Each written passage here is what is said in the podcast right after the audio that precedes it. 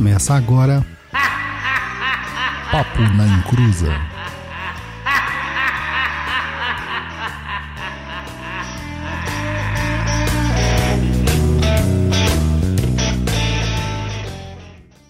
Começou, aqui é Douglas Rainho e eu sou o Batman. Ah, pronto. Olá pessoal, começamos mais um programete. Aqui é o japonês, conhecido como Luiz Guenca. Sejam bem-vindos. Oi, eu sou o Felipe Caselli e tô caindo aqui de paraquedas. Maravilha. Hoje, galera, a gente vai falar sobre com o guardinha do Luiz que sempre passa nesse horário. A gente vai falar com, com o Felipe sobre Pop Magic. Já perguntei pro Luiz, você sabe o que é Pop Magic? Ele falou ah, um monte de coisa aqui, um monte de asneira.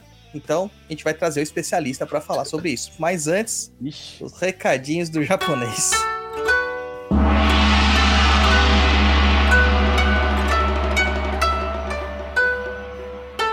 Recados do japonês, né?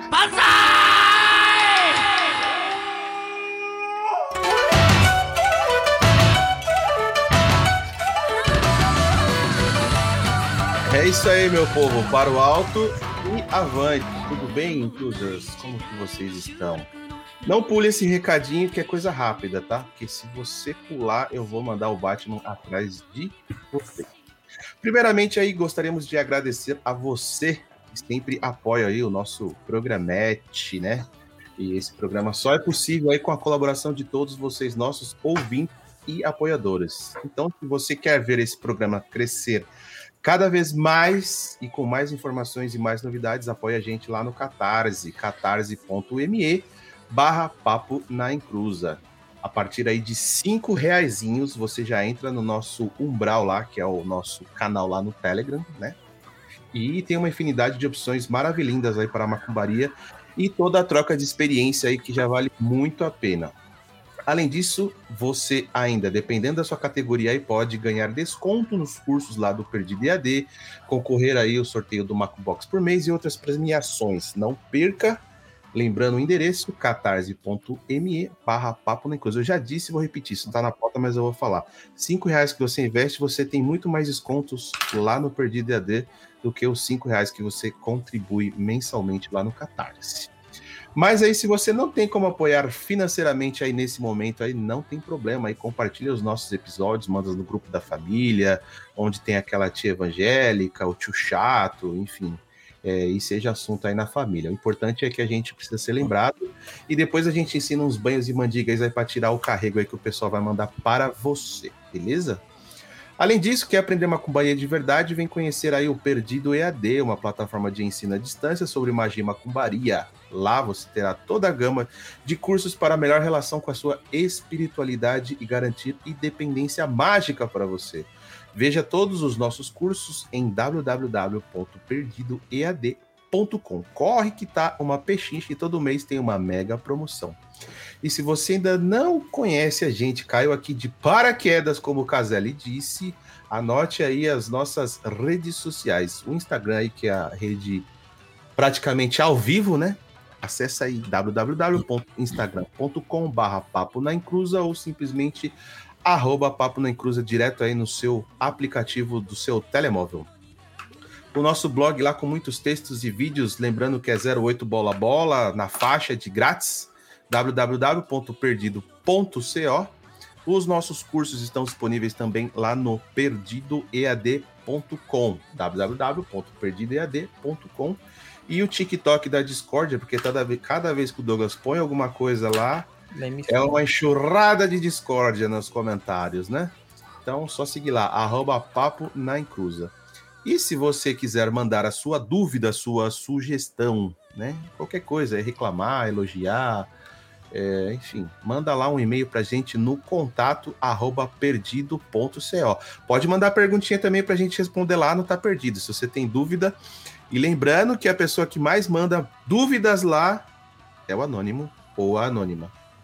Exatamente. Basicamente é isso aí, foi apresentado aí todas as informações, não teve ninguém que pulou, então o Batman continua na Batcaverna, ele não vai precisar ir atrás de vocês. Que é isso, rapaz, que bate-caverna. O Batman tá onipresente em todos os lugares. Então a gente tá aqui com o Felipe Caselli, psicoterapeuta, filósofo, mestre em ciências das religiões e especialista em psicologia transpessoal e filosofia clínica e mago do caos. Que coisa louca! Felipe, seja bem-vindo, cara. E acabei de começar a cursar um- uma faculdade de psicologia agora. Olha que É, é, é, é pra ficar doido mesmo, né, cara? É pra ficar doido. É muita, muita informação, mas é muito legal. É, não estamos aqui a passeio, não. Cara, como que você entrou nesse mundo de magia, cara? Porque, olha, esse currículo aqui é de uma pessoa cética, né? Psicoterapeuta, filósofo e afins e tal. Como foi pra então, magia? é, ainda sou. Eu acho que é, o, esse ceticismo é o que acaba levando para a magia do caos, especificamente. A gente pode até falar um pouco disso daqui a pouco. Mas na magia, especificamente, é, eu- o, meu ceticismo vem de muito, de muito longe, assim, desde quando eu era moleque. E apesar de, de ter toda uma vivência lá na Igreja Católica, por causa da influência da mamãe e tal, é, eu, eu não engolia muito bem aqueles negócios, porque assim, a gente, eu cresci no interior do Espírito Santo, então, com uma forte influência de uma perspectiva muito fundamentalista do, Uhum. do cristianismo. Né? Fundamentalista no sentido original da palavra, né? É o pessoal que, é, que tenta pegar o, o, o texto bíblico, vamos dizer assim, e interpretar de forma literalista, assim, né? Dar Sim. uma leitura literal. E, e eu não engolia aquelas coisas, sabe? É, para mim, não, não fazia muito sentido. Porque desde moleque eu já tinha aquele pensamento assim: poxa, por que, que desde que inventaram a câmera fotográfica e a filmadora, nunca mais ninguém conseguiu registrar um milagre? Assim, ao vivo, Sim. sabe? Por que, que não tem. Por que, que não tem ninguém andando em cima da água em vídeo? Quer dizer, tem um Chris Angel lá, mas é, a gente sabe que é truque. então, assim, é, eu, eu sempre me perguntava isso, não fazia muito sentido para mim, sabe?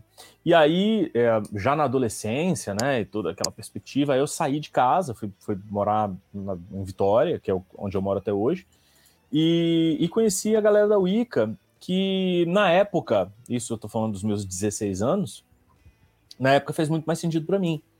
Porque aí era uma galera que estava falando, nossa parada estava acontecendo na minha frente, que era assim, poxa, é, seria muito legal se a gente entrasse em, em harmonia com os ciclos do planeta. E, pô, os ciclos do planeta eu consigo perceber. né? Sim. As mudanças de estação, as fases da lua, essa história toda. Então, é, entrei na, na magia com isso aí, porque aí depois, estudando Wicca, aí você descobre, pô, mas a Wicca vem do Gerald Gardner, e o Gerald Gardner vem da Golden Dawn, e a Golden Dawn, aí, Aí abre faz aquele um castelinho. portal na tua frente, né? E você vai para para um lugar muito divertido, que é o lugar da magia, cerimonial e tal.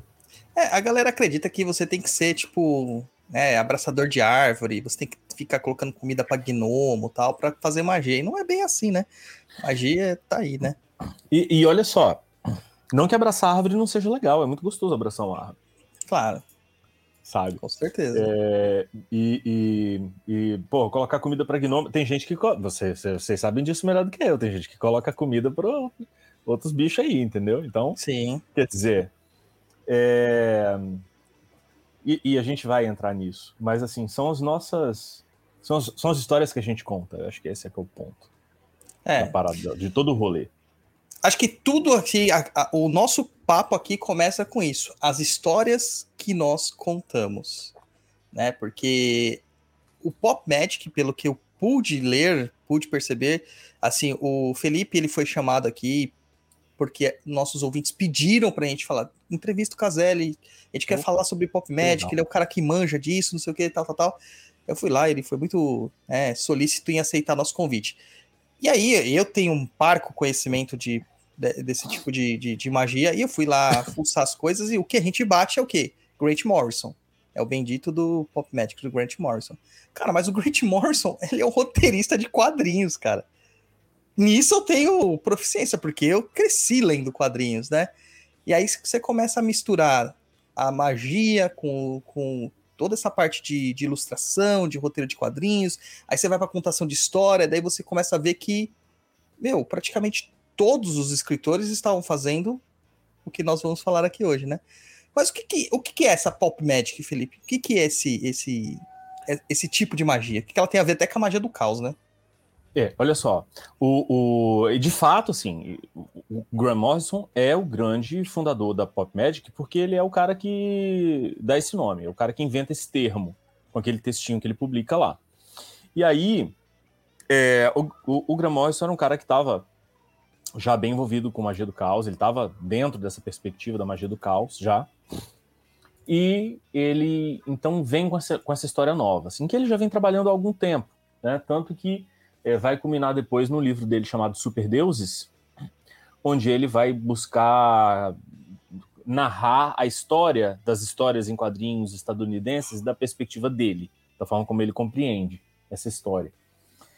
E, e a gente percebe o seguinte, que é, principalmente a galera que veio do Reino Unido, no- nos anos 80, teve um Brit Invasion no, no- no quadrinho estadunidense, né? Que são é, é aquela invasão dos escritores britânicos. Então você tem uma leva de gente vindo do Reino Unido para os Estados Unidos escrever quadrinhos, vindo entre aspas, né? Eles escrevem de lá, mas assim, convidados para escrever quadrinhos, que acabam eventualmente se tornando os maiores escritores de quadrinhos, né? Assim, despontando como as principais referências do mundo dos quadrinhos. Então você tem o Alan Moore chegando para escrever quadrinho da década de 80, você tem o Neil Gaiman, você tem o Graham Morrison, você tem o, o Garth Ennis, o Warren Ellis. Então essa galera vem chegando nos Estados Unidos e toma conta assim da- da- dessa perspectiva mais adulta de quadrinho e tal. E todos eles, acho que com exceção do, do Garth Ennis, mas o, o Moore, o Morrison, o Gaiman e o, o Ellis são envolvidos com magia. É. Sabe? Então, assim, quando você vai no Reino Unido, você tem uma tradição forte de magia no Reino Unido. A Golden Dawn surge lá no final do século XIX. tá? Sim. Então, é, é, é, e, e, querendo ou não, essa, essa vibe de hermetismo, de magia cerimonial que a gente tem hoje no Ocidente, tudo vem da Golden Dawn, sabe? A Golden Dawn é uma espécie de funil. Assim, a Golden Dawn pega um monte de coisa que veio antes, junta tudo e passa para frente. Então, assim, claro que algumas coisas que a gente, com as quais a gente está trabalhando, vieram de antes da Golden Dawn mas às vezes a gente recebe pelas fontes, ou as fontes da Golden Dawn, ou as mesmas fontes de onde a Golden Dawn bebeu e que só sobreviveram e só subsistiram por causa da ordem, Sim. sabe? Então, é, isso, isso é, é muito forte lá, né, no, no- no Reino Unido. Então, esses caras que estão envolvidos com quadrinhos são uma galera privilegiada, porque assim, a maioria como definido pelo próprio Crowley, e que a galera que vem depois vai falar na mesma perspectiva, magia é arte. Sim. E essa arte, ela pode ser uma arte escrita, né? A arte das palavras, pode ser uma arte pictórica. O quadrinho junta as duas coisas. O quadrinho junta a palavra e palavra escrita, né? E A imagem palavra é imagem. ao mesmo Sim, tempo. com certeza. Isso Né? lembra muito Então- também as contações de história, né? De pajés, da, da- dos próprios é, xamãs e tal, é, que era uma forma de manter viva a tradição religiosa e também de praticar a magia deles, né? Nas fogueiras e afins. Me lembrou bastante isso.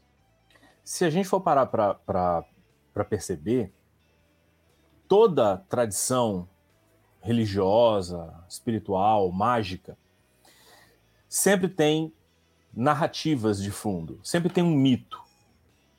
Né? Você sempre tem mitologias por trás das tradições. Sabe? E, e o que, que é a mitologia? O que, que são esses mitos? Como a gente falou antes, são as histórias que a gente conta. Sim. Quem que contou a primeira história pela primeira vez? A gente não tem como saber. Sabe? Não existe um mito original. O primeiro mito de todos. Isso não existe.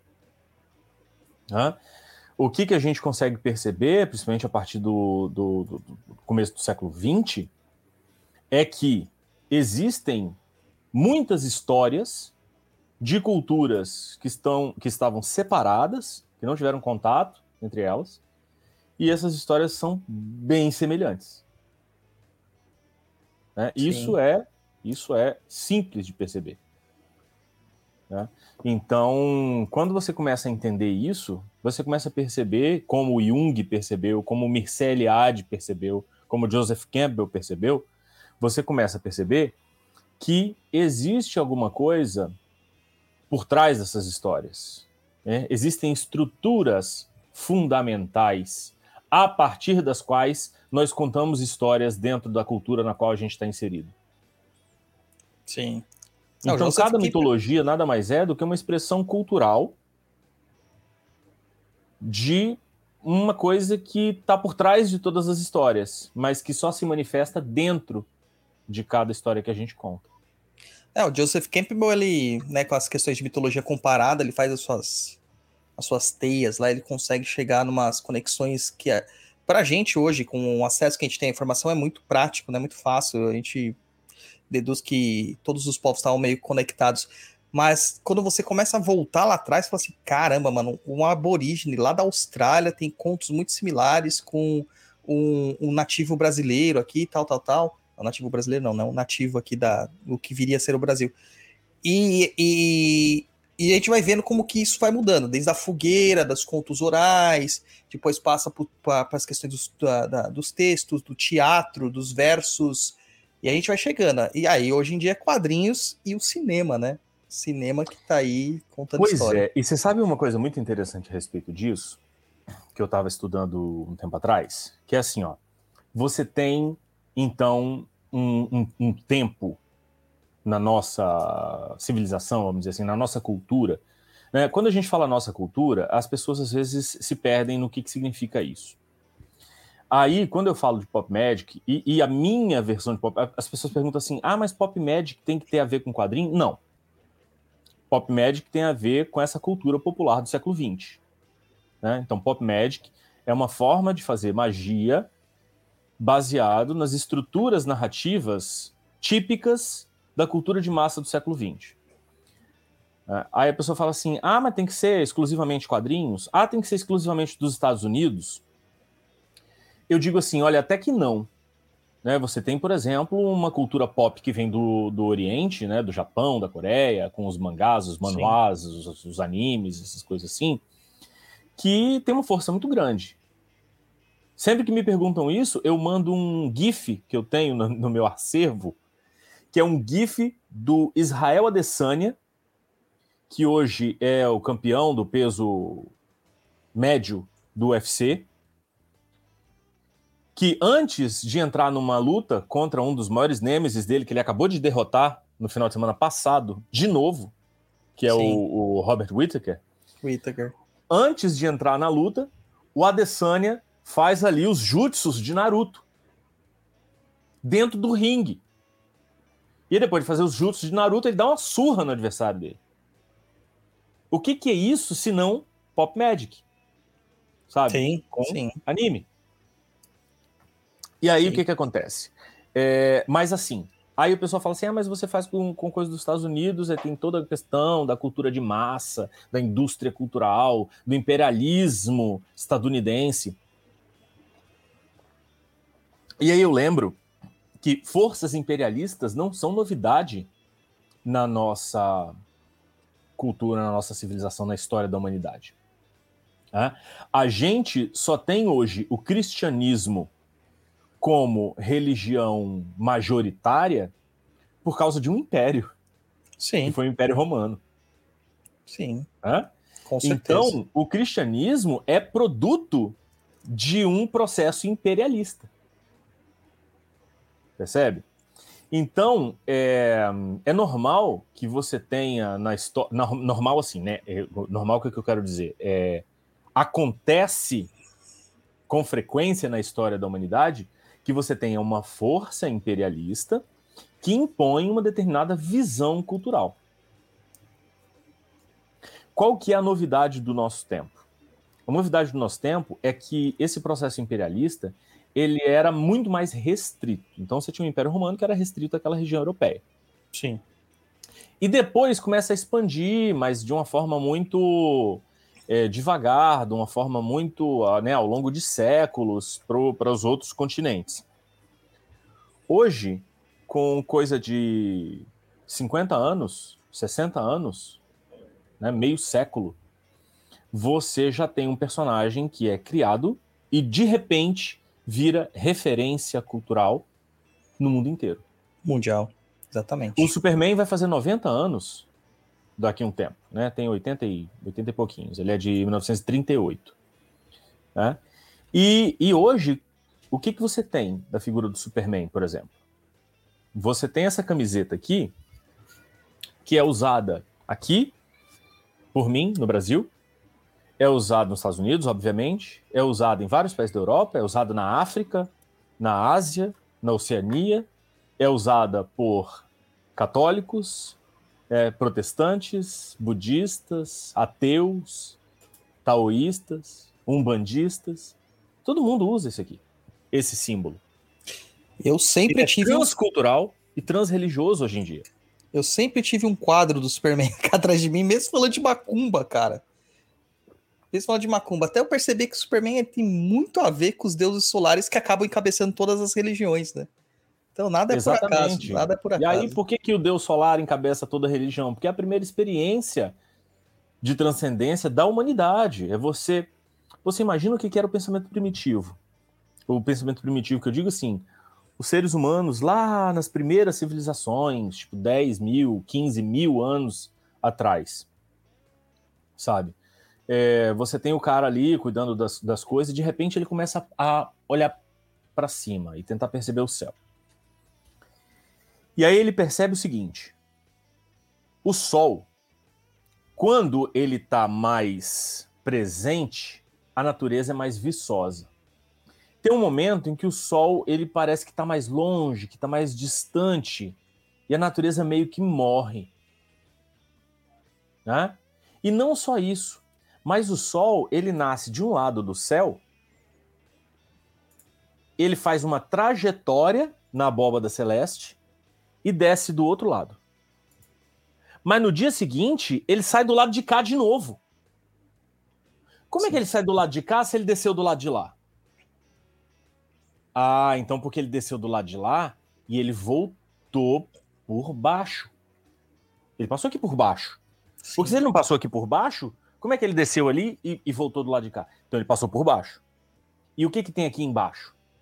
Embaixo aqui da Terra é onde a gente coloca os mortos. Então, ele passou pelo mundo dos mortos. Então o Sol morreu. Mas ele morreu e ele passou aqui pelo mundo dos mortos e saiu do outro lado porque ele ressuscitou. Ele conseguiu escapar do reino dos mortos. Olha como é que começa a história. Como é que começa a se Sim. montar uma narrativa. Né? E aí todo grande deus, todo líder de panteão, a maioria deles pelo menos, né, vão ser deuses relacionados ao Sol e são deuses que morrem e ressuscitam. Eu fico imaginando, imagina o sol descendo no meio da noite, um vulcão entrando em erupção, bem ali naquela, naquela região, saindo lava para todo lado.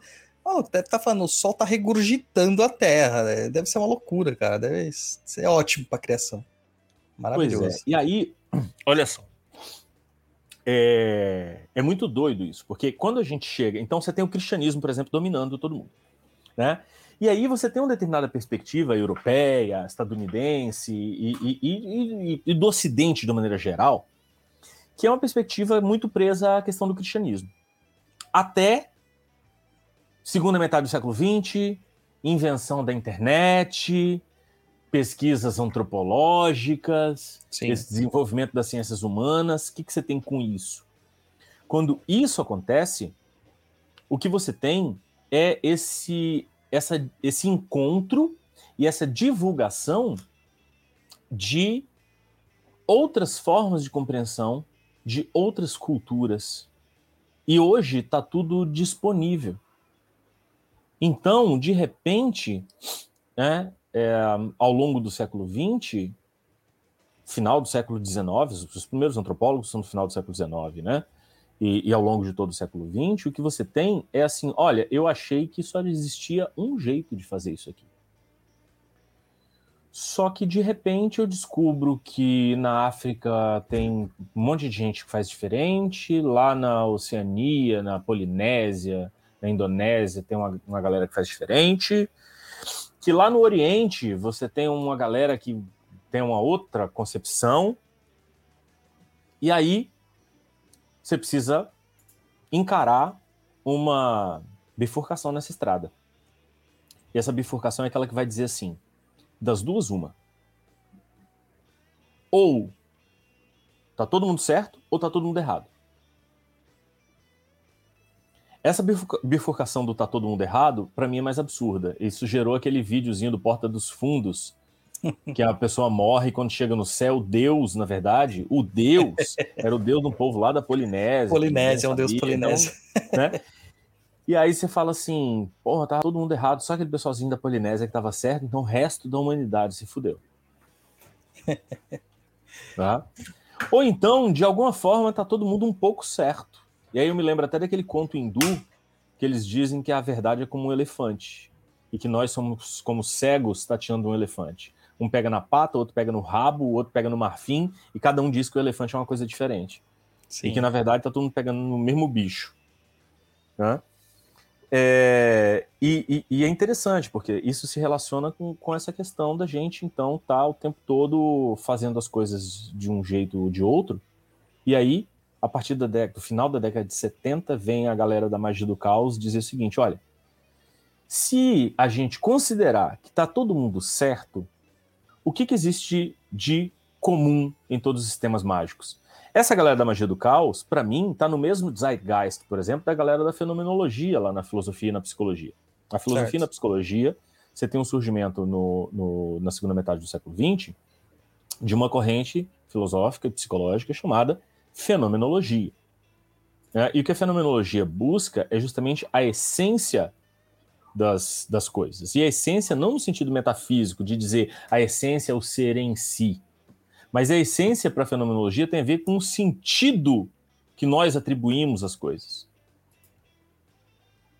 Sabe? Então a gente percebe os fenômenos, e ao perceber os fenômenos, a gente atribui sentido a esses fenômenos. E é esse sentido que expressa a essência do, do, da experiência humana.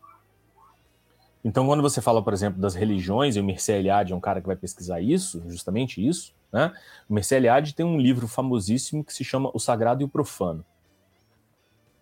No Sagrado e o Profano, o que o Mircea Eliade vai dizer basicamente é isso. Olha, a essência das religiões significa dizer aquilo que todas as religiões têm em comum é a dimensão do sagrado.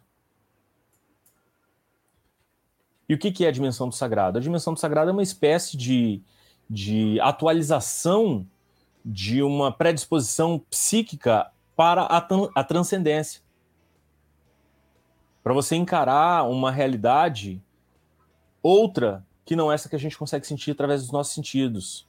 Não que ela exista em si, mas a gente experiencia ela como se ela existisse. Principalmente a partir daquelas experiências de coisas que são muito maiores que a gente e que nos tomam de arroubo e que nos fazem sentir um medo terrível, ao mesmo tempo que nos fazem sentir um enorme fascínio.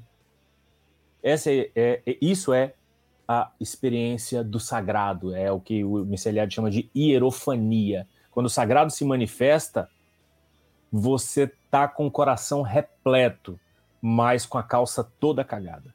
Oh. Conheço muitos que fazem isso, viu? Fica falando, ah, vou ver Exu, quero ver Exu, aí o Exu aparece. Só que não aparece no terreiro, né? Aparece na frente dele. Na hora que ele vai ver, cara, a distância do banheiro é muito longe. É, então tá, tá bem por aí. Tem os comentários aqui, tem do Unicim aqui, colocando assim, ó. Eu não julgo, cada um tem sua fé, mas eu prefiro me basear e mexer com aquilo que vem sendo feito há séculos do que me basear em uma moda de comportamento. Mas sim, cara, exatamente isso. Se você for ver sobre as histórias das religiões, histórias, porque cada religião tem sua história, você vai ver que o mais antigo nem é o cristianismo, brother. O cristianismo bebe demais do zoroastrismo, o zoroastrismo bebe demais de outros cultos persas, e assim vai. Então, se você tiver que pegar um negócio que é muito antigo, você vai ter que voltar lá na época das cavernas. É, então, não dá para ter certeza de nada.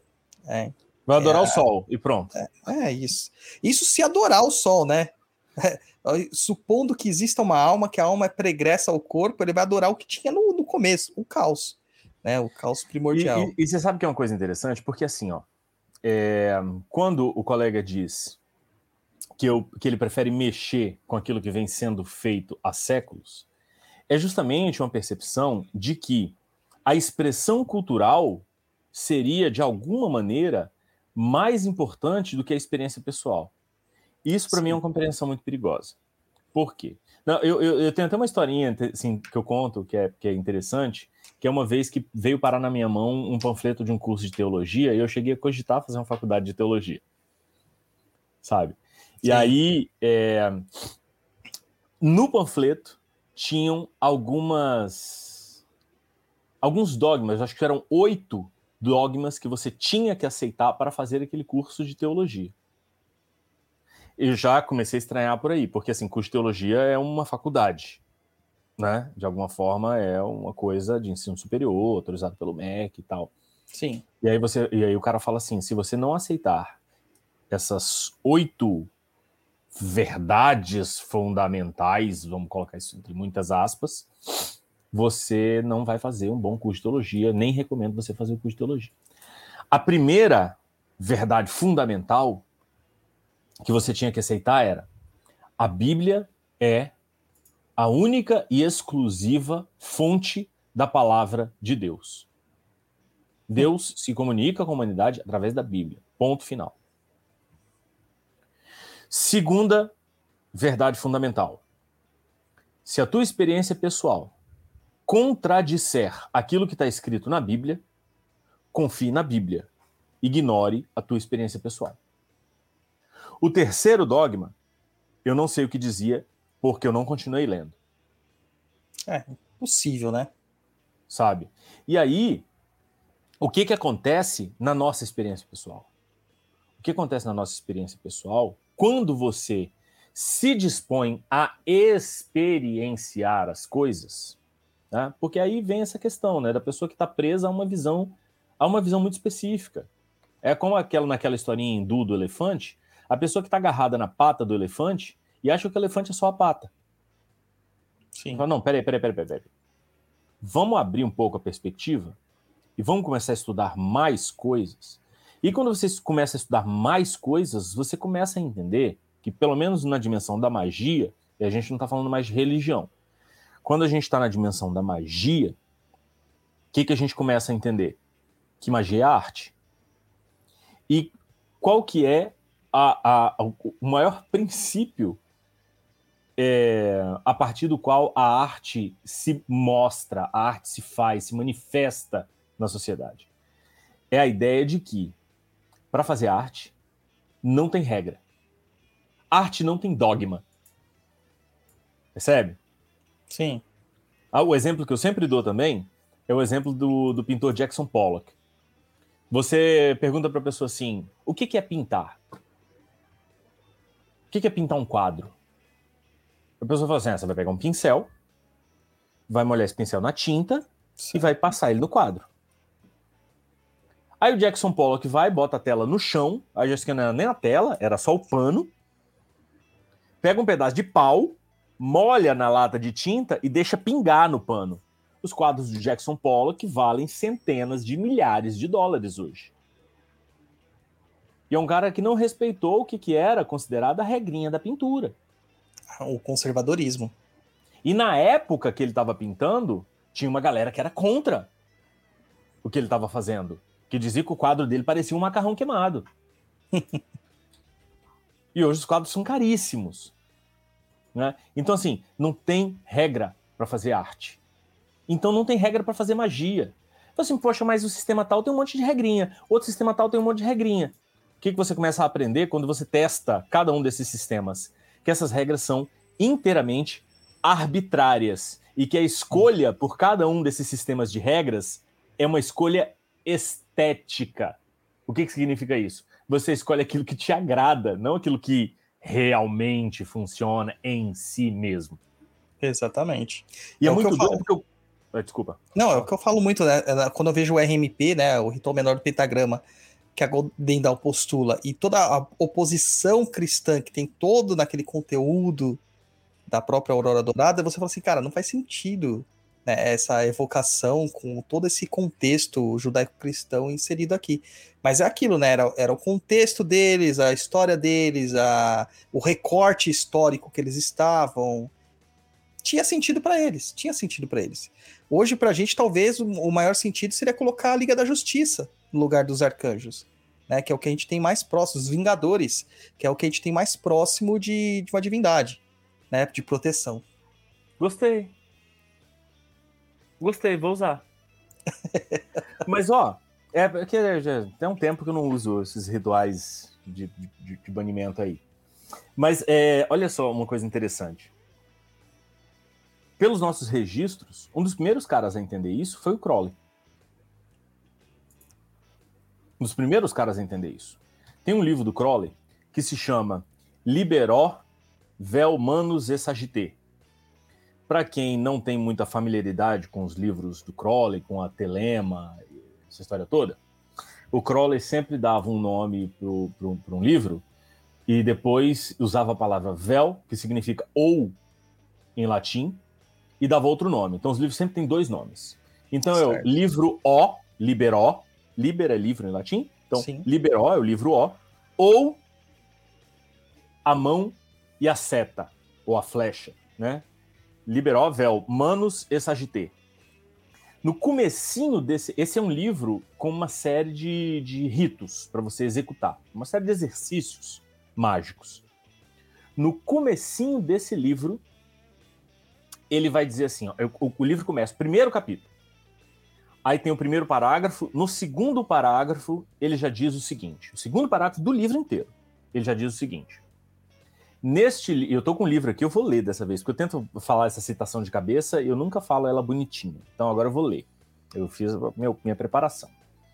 Neste livro fala-se das Sephiroth e dos caminhos, de espíritos e conjurações, de deuses, esferas, planos e muitas outras coisas que podem ou não existir. É irrelevante se elas existem ou não. Ao fazer certas coisas, certos resultados seguirão. Os estudantes são seriamente advertidos a evitar a atribuição de realidade objetiva ou de validade filosófica a qualquer uma delas. Então, olha que doideira. Crowley está dizendo o seguinte: olha, quando você vai trabalhar com essas entidades, ah, vou trabalhar com entidades. Não, vou trabalhar com anjos, com arcanjos. Não vou trabalhar com Sephiroth, com as esferas, com os planos, com é, outras dimensões de existência, com os mestres ascensos, dos raios do, do, da grande fraternidade branca, dos caras. Existe isso? Existe isso em si mesmo? O Crowley vai dizer: não interessa, não importa. O que importa é o seguinte: quando você faz umas determinadas paradas, você colhe alguns resultados. O que, que a gente vai fazer então? A gente vai testar, né? porque tem outra citação do Crowley que é famosíssima, onde ele diz: é, We place no reliance on virgin or pigeon. Our method is science, our aim is religion. Que seria alguma coisa traduzindo livremente. Aí essa, essa citação eu tenho de cabeça em inglês, mas a tradução seria mais ou menos o seguinte: Nós não depositamos confiança em pombos ou virgens. Nosso método é a ciência, nosso objetivo é a religião. O que, que é o objetivo, a religião? O objetivo da religião é você quer ter a experiência do sagrado. Você quer ter a experiência do sagrado, você quer ter a experiência da transcendência, você quer ir além. Mas o método é o método científico. O que, que é o método científico? É a experiência, é o teste né, rigoroso da, dessa, dessa experiência. E aí você vai testar. Então, olha, tem esse ritual aqui, testa aí e vê o que, que você tem como resultado. Né? Qual foi o seu resultado com essa, com essa experiência? Então, testa isso aqui agora. E é muito doido, porque assim, tem algumas religiões que vêm trabalhando nessa perspectiva há muito tempo. Se você vai conversar com um monge budista, né, você vai perguntar para o cara assim: vem cá, como é que é esse negócio dessa iluminação? Que vocês estão falando aí?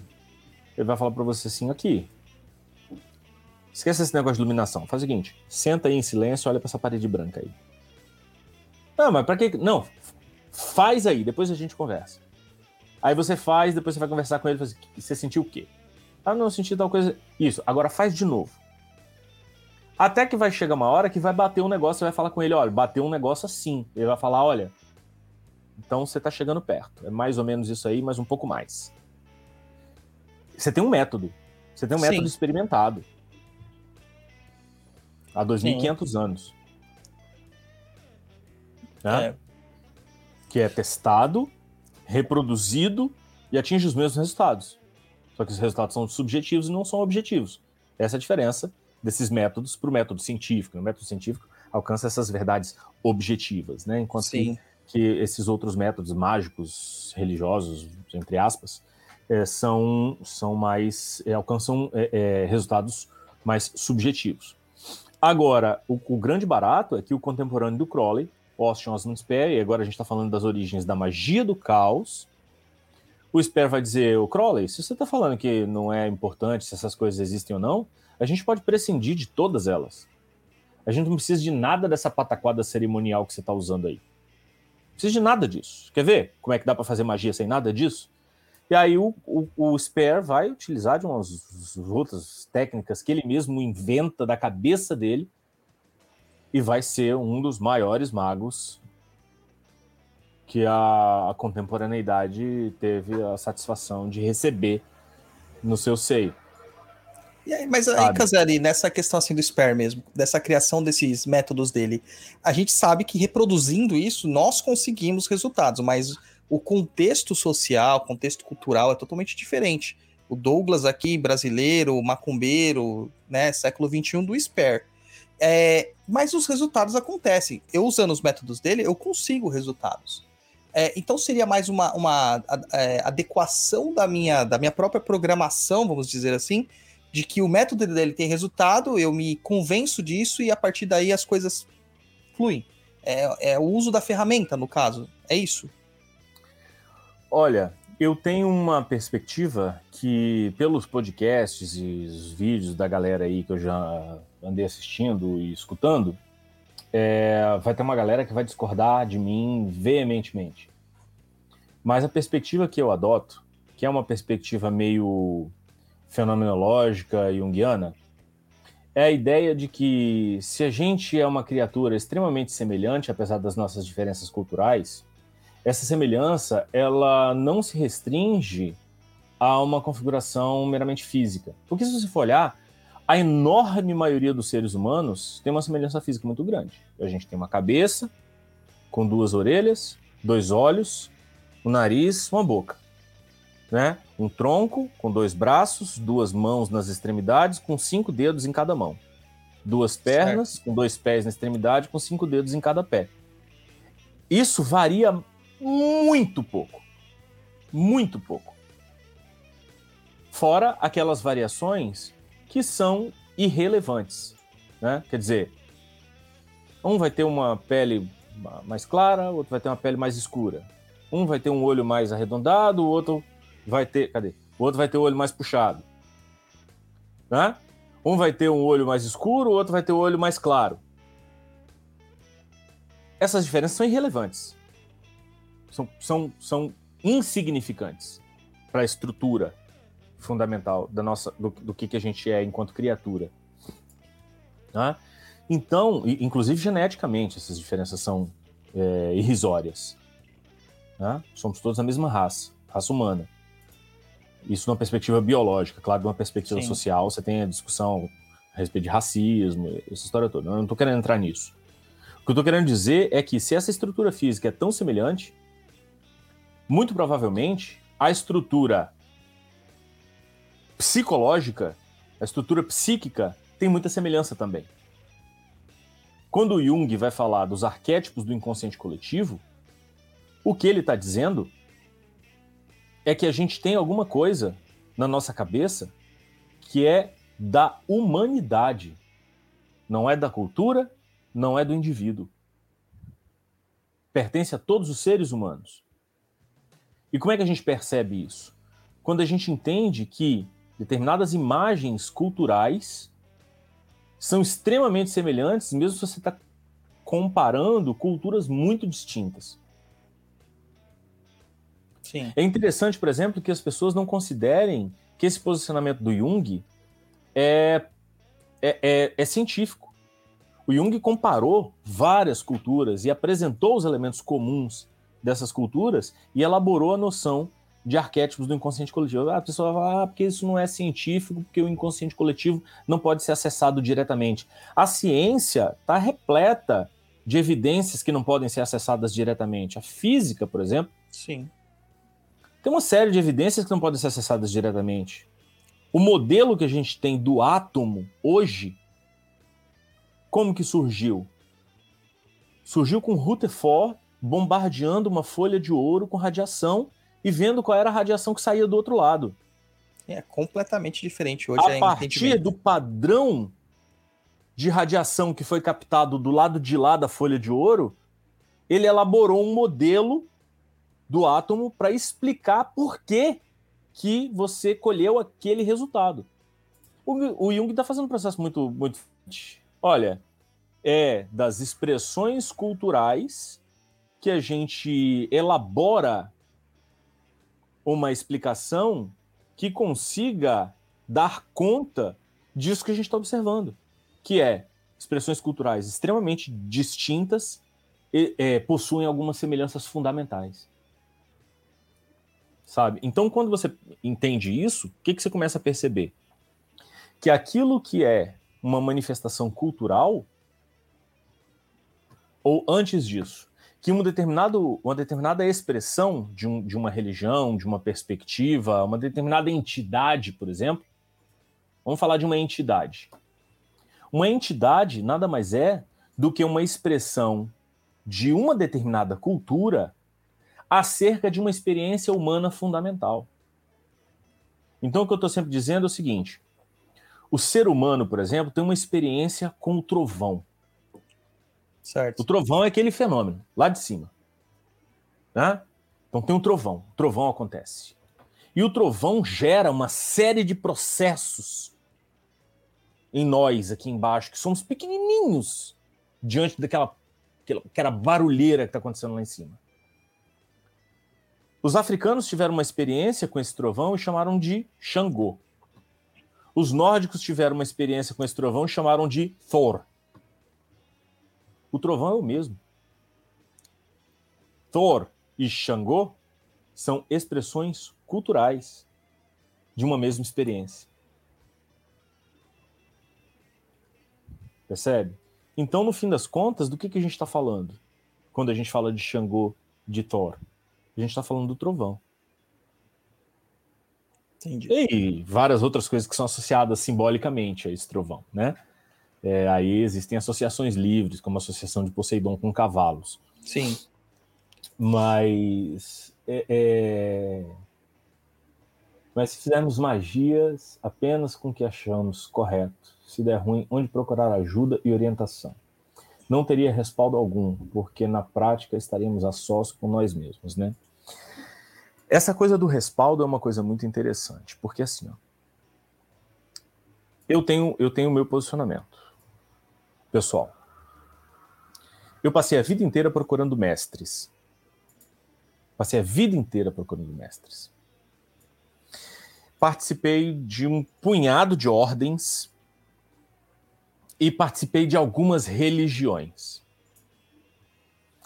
Em todos os lugares onde eu entrei, de todos os grupos que eu fiz parte, eu sempre me deparei com uma situação que me fez sair desses grupos. E a situação era sempre a mesma, que era pessoas em posições de liderança que deveriam já ter experiência com aquele método, com aquele processo, estar, deveriam estar num nível elevado de, de, sabe, de compreensão, de elevação e de evolução, e sei lá como que você queira chamar isso essas pessoas eram pessoas ruins.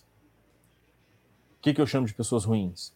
Pessoas que cometiam erros bizarros com relação às outras pessoas que estavam sob tutela delas, Sim. com relação ao próprio método que elas deveriam defender e com relação às próprias verdades que elas diziam defender. Em todos os lugares que eu frequentei, eu presenciei isso. Todos. Sejam ambientes religiosos, sejam ambientes mágicos. Aí eu comecei a entender um, uma coisa a respeito de uma frasezinha que me foi apresentada muito tempo atrás. Né? Me disseram assim quando eu era jovem: quando o discípulo está pronto, o mestre aparece. E aí eu comecei a, sempre, a, a, eu comecei a procurar mestre justamente porque eu achei assim que uma hora eu vou estar pronto, esse mestre vai aparecer. Sim. E eu comecei a achar assim, poxa, se o mestre não apareceu ainda é porque eu não estou pronto, então eu vou me preparar melhor, eu vou me dedicar mais e vou estudar, e vou ler, vou praticar e tal. Até que um dia eu entendi um negócio fundamental, que é assim, ó, quando o discípulo está pronto, o mestre aparece, porque o mestre é interno. O mestre se revela, né? O mestre se revela dentro de você. Sabe? Então, assim, ah, porque é, se a gente faz o que a gente acha correto, quando der ruim. Cara, quando der ruim, você procura um psicólogo. um pai de santo. Sabe? É a mesma coisa num, num, num certo nível de, de experiência. Sim. Porque assim, é, se você está fazendo um negócio que deu ruim, deu ruim dentro da sua cabeça. Ah, mas não, porque aconteceu uma tragédia aqui do lado de fora. Assim, coisas ruins acontecem o tempo todo. E coisas Sim. boas acontecem o tempo todo. E às vezes simplesmente chove. É, e magia é manifestação, né? Se for para fazer magia para não acontecer nada, só acontecer um, alguma questão psicológica é, muito pontual, individual, nem faça magia. Nem faça, é né? porque as pessoas têm uma noção muito fantasiosa de magia. Isso é um pouco por conta de Hollywood, de, de, sei lá o que, que, que, que acontece na cabeça dessas pessoas. Peraí, deixa eu ver. Eu, é, o que pode ser um obstáculo a aceitação do pop médico por alguns é que estamos acostumados a nos atrair pelo arcaísmo das correntes místicas e religiosas. Tudo, tudo tem que ser antigo. É, não é, eu, eu não diria nem antigo, porque assim, boa parte do que as pessoas praticam de magia, como eu falei, foi regurgitado pela Golden, pela Golden Dawn, que é Sim. no final do século XIX, não é tão antigo assim. Sabe? Dentro do processo ocidental é isso mesmo. Mas é, é aí que eu estava dizendo é o seguinte: as pessoas têm uma fantasia muito grande com relação à magia, como se magia fosse uma, uma outra coisa. Tipo, você é um ser humano comum, você é um trouxa. É. Ah, você é um trouxa. Beleza, é um trouxa. Você, é. é. De repente você recebe um. O trouxa, o trouxa seria uma menção a Harry Potter lá? Dos é, isso, é isso mesmo. Isso. É, faz parte da Pop Magic. E aí, de repente, você recebe uma cartinha, aí você pega a metade da, da, da, da plataforma lá, entra na parede e sai num outro lugar que é um mundo mágico da porra toda. Sacou? Que é uma bosta, vamos, venhamos e convenhamos. Harry Potter é uma bosta. Porque, não, não, Olha, olha os, olha os seguidores deixando. O Luiz, ele é Potter maníaco. Não, eu não, sou, eu não sou Potter maníaco. Como entretenimento, eu acho legal. Mas, mas imagina, cara, você sair dessa realidade aqui e aí você vai para o mundo mágico, onde você vai aprender magia, né? O reino da fantasia, da, né? do, do, do, das, do, das coisas que podem acontecer e tal. Você chega lá é a porra de um colégio interno. É bem isso aí, com um zelador que não sabe porra nenhuma de magia. Você tem que lidar com, com, com o bully, você tem que lidar com o professor escroto, você tem que lidar, você tem que fazer prova e ter nota. E... Ah, vai se fuder, bicho. Sabe? É. O mundo de Caverna do Dragão é melhor do que isso. É, com, com certeza, muito melhor. Anos luz melhor, cara. Sabe? Ai, ai, ai. E aí as pessoas têm uma fantasia muito grande com relação à magia, como se assim, você entrasse nesse reino mágico e começasse a fazer magia. As pessoas não entendem o seguinte, que a sua realidade é moldada pelas coisas que você produz na sua mente. O mago nada mais é do que uma pessoa que busca ter consciência desse processo. É. A gente está o tempo todo construindo a nossa realidade a partir do que a gente produz aqui dentro. O que, que o mago faz? O mago ele se utiliza de palavras, imagens e símbolos para mudar aqui dentro. Aí quando você muda aqui, a realidade se adequa a essa mudança. Então você fala assim: ah, porque a magia é para manifestar coisas no mundo material. Não, a magia é para transformar a consciência. As coisas que se manifestam no mundo real são um, uma adequação à nova realidade que você construiu dentro da sua cabeça. Ah, então se deu ruim. Olha, se deu ruim, você está fazendo alguma coisa muito errada aqui dentro. Pois é. Ó, a Marcela Abreu mandou uma pergunta aqui que é incrível, cara. Seria muito errado criar um sigilo baseado na galinha pintadinha? Aí seria o melhor um servidor, né? Para dar uma calmadinha na minha turma de creche, não me julguem, por favor, mas o retorno presencial pós-pandemia tá muito difícil. Cara, eu até acredito que essa merda da galinha pintadinha, cara, é tão hipnótica que deve, o cara deve ter feito é, é, algum processo similar. Tem a, a, a, versão macumbeira da galinha pintadinha, galinha Pre, Galinha pre, preta pre, pintadinha. Preta pintadinha, alguma coisa nesse sentido, assim. É. é. mas. Cara, é muito curioso, porque já tem mais ou menos uns oito anos que eu venho repetindo a mesma resposta sempre que alguém me faz esse tipo de pergunta. Será que dá para fazer tal coisa? Né? E se eu pegar a vela da cor tal e dedicar para entidade tal, será que vai dar certo? E se eu criar um servidor dessa maneira para obter tal resultado, será que funciona? A minha resposta é sempre a mesma. É sempre a mesma. A resposta é assim, ó. Cara, faz aí. Vê o que que dá e depois volta para contar pra gente se deu certo. Porque magia é arte. É como se você estivesse me perguntando assim: será que eu consigo pintar uma tela com tinta guache e depois bater um selador em cima para ela não não ser lavada mais? Não desbotar. Será que funciona pintar uma tela assim? Cara, eu não sei, faz aí. Sabe? Se você conseguir desenvolver uma nova técnica de pintar um quadro, você vai ser um gênio. Mas você nunca vai saber se você não tentar.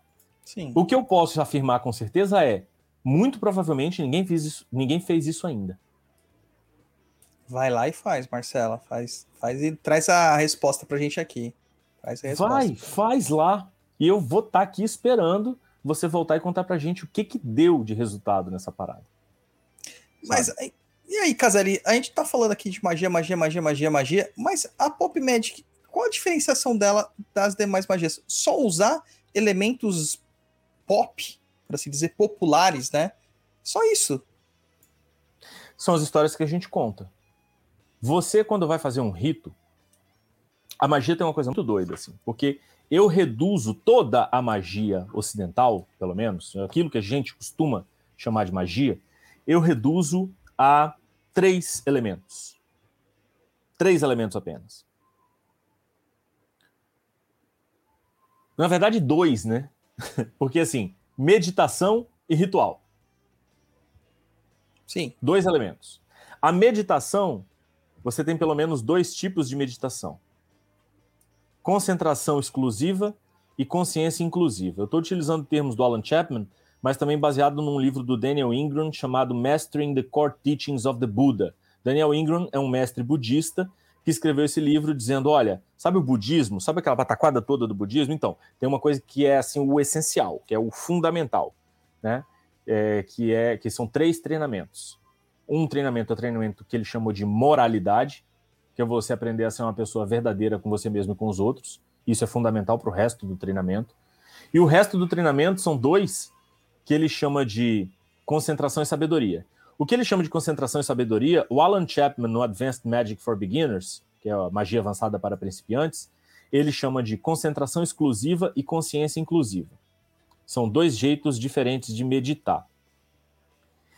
Magia ritual, geralmente a gente vê dividida.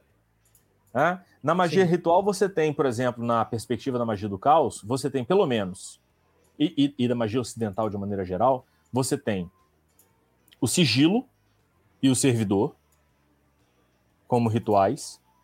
Você tem o trabalho com entidades. Esse trabalho com entidades pode envolver invocação ou evocação. Você tem a viagem astral, ou qualquer tipo de projeção de consciência. Você tem a divinação e o banimento. Todos esses são rituais mágicos. Tá? Agora, todo ritual mágico está sempre envolvido numa narrativa. Todo ritual é uma narrativa. Todo ritual mágico é uma narrativa, é uma historinha que você conta para você mesmo. A grande pergunta que se faz é: quais são os personagens que você inclui nessa historinha que você está contando para você mesmo? Você pode incluir nessa sua historinha personagens tirados da mitologia judaico-cristã. Né? Você pode chamar o Rafael, o Micael, o Gabriel, né? essa galera que tem os nomes terminados em El. Ou você pode chamar Oxóssi, Xangô, Ogum, Oxum, Iemanjá. Ou você pode chamar Thor, Odin, é, Freya, Frey, Tyr, Baldur. Ou você pode chamar Superman, Lanterna Verde, o Batman, Mulher Maravilha. Pode chamar o Goku, Vegeta, Goten. Pode chamar. Quem é que você vai chamar? Eu O chamaria Israel o Jaspion. Eu, eu chamaria o Jaspion. O Israel, o Israel Adesanya fez os jutsus, os, os jutsus do Naruto lá. Tá? O que, que esse símbolo representa para a sua consciência? Qual é o resultado que você experiencia quando você trabalha com aquele personagem? Só você mesmo que vai poder dizer. O que a gente tem hoje na experiência da Pop Magic é o quê? É uma galera que trabalha com determinadas perspectivas que funcionam muito bem. Por exemplo, tem uma galera na yoga fazendo o asana do Superman. Sabe o asana do Superman? As mãos na, na cintura, né? Exatamente. Peito pra frente. E bicho, e aí você faz isso aqui e você sente um poder, você sente uma autoconfiança, você sente um, sabe, que você você ganha qualquer entrevista de emprego, não tem? Não tem conversa pra ninguém, sabe? Faz isso aqui meia hora antes da entrevista de emprego. Vou fazer isso pra tentar convencer o Luiz a ler a pauta antes da, do programa. Farei. Só me Certeza. falta tempo. Daí você, a gente vai fazer o flash funcionar pra você. A Marcela a aqui, ó. galera faz. A galera é, sempre comenta, por exemplo, do meu banimento. Depois que descobriram qual é o ritual de banimento que eu estou usando já há alguns anos, isso meio que virou uma sensação. Eu, eu acho, eu acho engraçado, porque Não, assim, conta pra gente aí, conta pra gente. é um ritual de banimento como qualquer outro. É, o meu ritual de banimento é o juramento do Lanterna Verde. Ah, eu sempre achei que aquilo era um banimento. Eu coloco o meu anel e eu faço o juramento do Lanterna Verde. Esse é o meu banimento diário. Sabe? Ali em cima eu tenho a, a coleção de CD Lux completa do- do- dos quadrinhos do Lanterna Verde e a minha lanterna tá ali. É ali que eu recarrego o poder do anel. Então eu miro o meu anel para lá, faço o juramento do Lanterna Verde e, bicho, funciona, que é uma beleza. É, inclusive aqui o meu irmão de Kimbanda tá aqui. O meu. O Kimbanda Kamwampango. Cara, eu nunca consigo falar o nome dele. É Kamwampango. E outro dia o nosso Tata, né? Falou, a gente tava, perguntando, eu tava perguntando um negócio pra ele. Ele falou assim: Cara, entenda o negócio. O assentamento do teu Exu. Ele é como a lanterna dos lanternas verdes, que vai ter que carre- carregar o anel, que é o simbolismo do seu Exu que anda com você. Mano, eu achei essa associação maravilhosa. Falei, maravilhosa, E, maravilhosa. e uma coisa doida que eu, que eu falo sempre sobre o Lanterna Verde é que o Lanterna Verde é um dos personagens que melhor expressa o que, que é a magia. Porque pensa só, o que, que é o Lanterna Verde? O Lanterna Verde tem uma ferramenta mágica, que é o anel. Essa ferramenta cria uma alteração na realidade, que é o construto Sim. que sai da energia do anel. E esse construto é tão forte quanto seja a força de vontade do Lanterna Verde. É um mago. Magia é isso. Você utiliza a sua força de vontade com as ferramentas mágicas para produzir uma alteração na realidade. A, a, a metáfora é perfeita. É, perfeito. Luiz, faz o, o juramento do Lanterna Verde aí pra gente. Eu Mandei no seu WhatsApp. Mandei no seu WhatsApp, cara, pra facilitar a sua vida. Você mandou no meu WhatsApp? É, mas tira a mão da boca, né? Faz com Calma, imposição. Brod, calma, com tô força. abrindo, calma. E aí a minha pergunta sempre é assim, ó, qual é a diferença do juramento da do Lanterna Verde para um para um ponto ou para uma oração, para uma prece? Qual é a diferença? Cara, eu vejo a mesma coisa. A, a forma de você entoar, a forma de você colocar ritualística é, é muito legal. Inclusive, algumas das passagens. Agora com a HBO Max tá cheio de, de animação lá da DC para todo mundo ver. E eu lembro que uma, um dos episódios, o Lanterna Verde, no meio do nada, com a força dele acabada lá, o que, que ele faz? Ele começa a recitar uh, o juramento, aquilo dá força para ele. Claro. É, a força tava ali, já. Ele só Ó, precisava a Renata daquilo. Mello tá, tá, tá banindo Tá recitando aqui, geral aí no. Vai lá, Luiz, recita aí, vamos ver se, se essa voz cavalar. No dia mais claro, na noite mais densa, o mal sucumbirá ante a minha presença. Todo aquele que venera o mal há de penar, quando o poder do Lanterna Verde enfrentar. Perfeito, Amém. banimento. Banimento. É isso mesmo. Muito Amém. bom. Então, é, é por aí. Eu, não, agora você continua que eu me perdi. Vamos lá. A- a- Aí a Marcela tinha colocado aqui acima, né? Minha Nossa Senhora da Massinha, eu tenho medo do karma. Karma não existe, esquece esse negócio. Magia é Você magia. não tem que ter medo da karma. Karma é bom. Você tem que ter karma mesmo e fazer as coisas devagar. Você tem que ter medo é do, da Carmen. Porque se ela começa a falar mal da sua vida, cara, espalha pra cidade inteira. Então é isso aí. Ai, meu Deus do céu. O pessoal falou que vou fazer meditação inspirada nos ca- no Cananjurus. Jarrus. Cananjarus. Eu tenho ele aqui. Não é esse aqui? Ah, Aqui, não ó. conheço. É esse aqui. Ah. Ok. né? Certo. Não, você sabe uma coisa curiosa? Eu estava lendo recentemente, meio como preparação para essa live, mas é porque eu- era um artigo que eu já devia ter lido há algum tempo.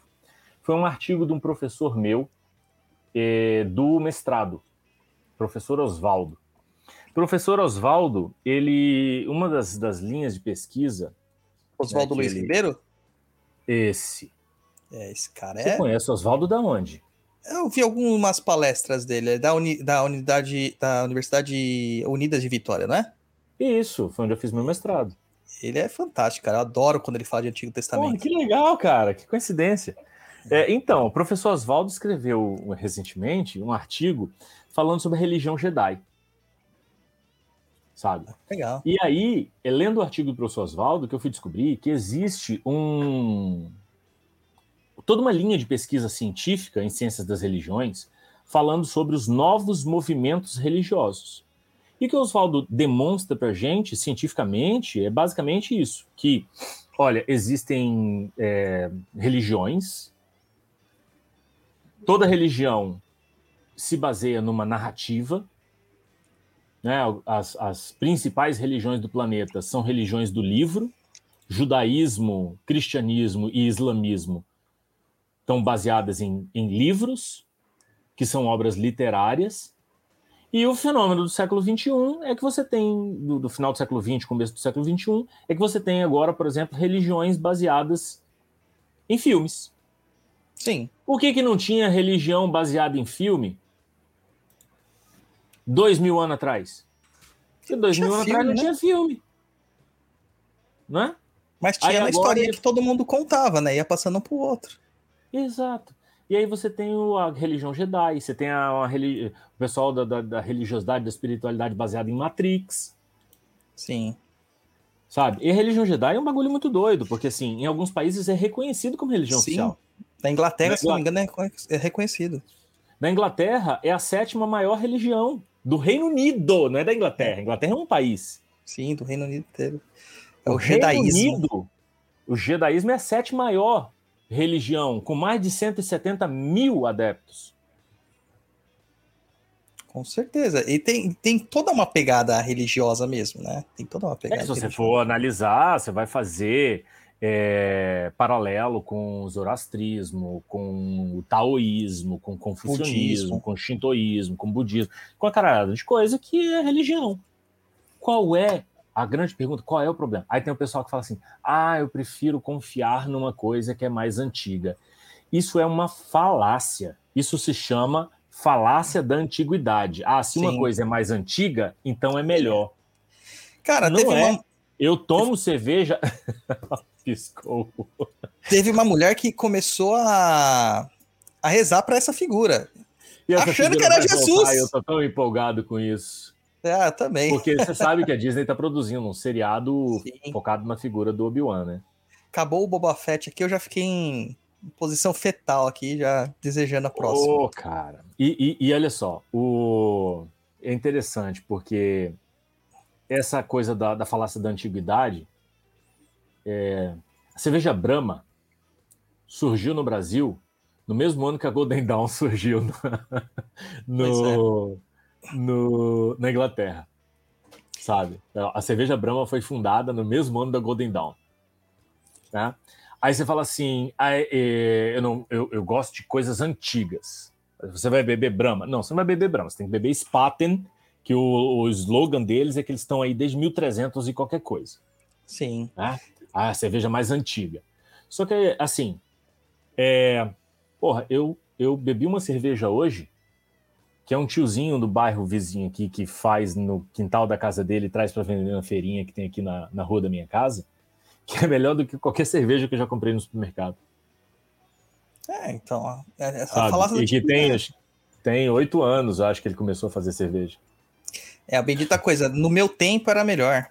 Né, no meu tempo. Mas a própria Golden Dawn, ela se reveste da, dessa, da própria falácia e ela coloca lá que seus, pelo menos no começo, seus textos são baseados em coisas muito mais antigas, assim como a Rosa Cruz, assim como várias outras ordens colocam, né? É, Pra E, dar uma e- e é curioso porque, assim, isso é, é um bait que aparentemente funciona muito bem, Funciona. né? Porque o pessoal costuma utilizar muito. E o, o meu alerta para vocês é o seguinte: olha, é, não é porque, para vocês que eu digo, a galera que está falando no chat aí que gosta das coisas mais antigas. É, não é porque o negócio é antigo. Primeiro, não é porque o negócio é antigo que é bom, não é porque o negócio é novo que é ruim. Agora, tem uma outra coisa que eu acho muito mais relevante, que é o seguinte: é, essa galera que está falando que essas coisas são muito antigas, isso também é uma narrativa, tá? Sim. A própria, a própria afirmação de que um determinado negócio é antigo nada mais é do que uma narrativa. Porque se você pega, por exemplo, o cristianismo. Ah, não, porque o cristianismo surgiu dois mil anos atrás. Parceiro, o cristianismo que era praticado dois mil anos atrás tem absolutamente nada a ver com aquela igrejinha que tem do lado da tua casa que te incomoda no domingo à noite com, com, com a gritaria. E que diz que é cristão, Sim, nada. enfim. sabe? Tem absolutamente nada a ver. E, e- e muito doido, assim, porque o cristianismo lá do século II, depois de Cristo, tem muito mais a ver com Matrix do que com essa igrejinha do lado da tua casa que diz que é cristã. Aliás, Lutero acabou com o cristianismo, né? Acabou com o cristianismo. Olha, o, o André coloca aqui, ó, Batman e o Exu capa preta. Eu discordo. Só, só do finalzinho da década de 90 para cá. Porque Mas eu- da- do final da década de 90 para trás, ele é capa azul. É, não, mas eu discordo. Eu acho que o Batman é o Exu morcego. É o Exu morcego, ponto. Inclusive, é, eu sei que a hora do jabá é mais para frente, mas quem quiser assim, realmente se aprofundar da- da- na parada, a minha dissertação de mestrado foi publicada como livro. Eu tenho para vender, quiser entrar em contato comigo. É, O Douglas vai receber isso aqui. Que ele Chegou hoje. na casa. Chegou? Aí Chegou. não deu tempo de ler, tá Não vendo? deu. Mas, ó, é, mito e sagrado nas histórias em quadrinhos, e eu falo justamente disso. Né? Falo dessa perspectiva do Batman, do Superman e do Lanterna Verde. É, como é que eles podem ser compreendidos como narrativas a partir das quais você pode ter a experiência do sagrado. Inclusive, até aqui eu.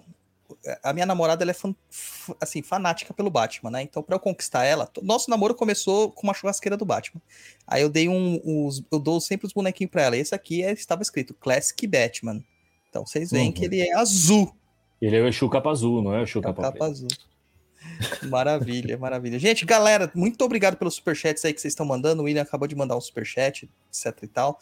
Muito obrigado. Ó, o Leonardo aqui, o Tanauri, que é meu irmão de Kimbanda, ele coloca aqui, então seriam os personagens servidores, os personagens que, que são criados nos quadrinhos, nos filmes, nas séries e no RPG? O, o Graham Morrison, ele é um cara curioso porque é o seguinte, o Graham Morrison, ele acaba sendo esse escritor que ele vai escrever é, histórias que são publicadas amplamente no mundo inteiro. E aí ele já declarou que várias das histórias em quadrinhos que ele cria são hipersigilos. Sim. Tá? Ou seja, ele cria toda uma narrativa em oito volumes encadernados e tudo aquilo ali é um sigilo que tem um objetivo específico de causar um efeito na mente do leitor. É, os invisíveis, isso aí ele deixou explícito, né? Até com participação Não da galera, né? Só, é, ele fala isso em Invisíveis, mas é, é, Patrulha do Destino já é um hipersigilo. E aí os Invisíveis. Aí depois, Sete Soldados da Vitória também é um hipersigilo. Sabe? E tem algumas obras dele que são que entram nessa perspectiva. Mas é- essas três, por exemplo, Sigai, que é uma coisa que não foi publicada no Brasil ainda, Uhum.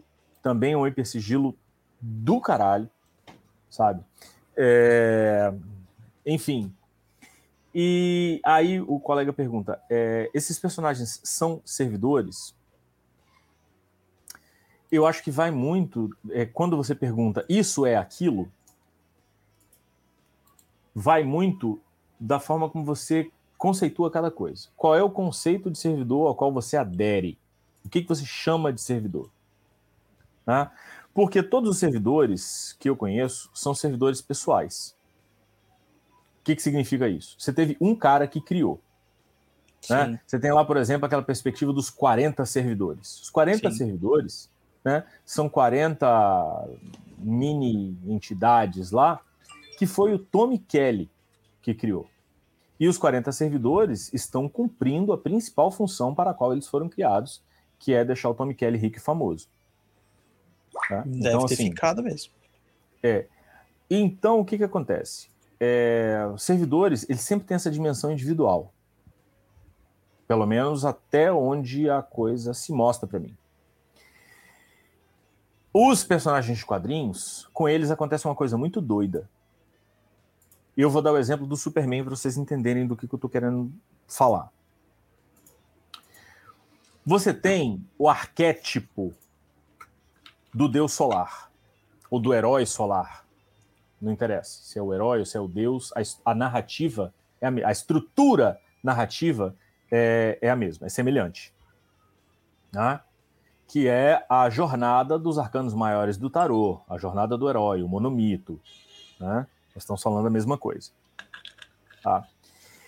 E, e aí, todo grande deus solar apresenta uma série de elementos comuns com essa grande narrativa.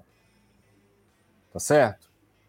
O que, que acontece com os personagens de quadrinhos? Eles são criados de uma forma muito simples, muito singela, que aparentemente não tem a ver com, com nada.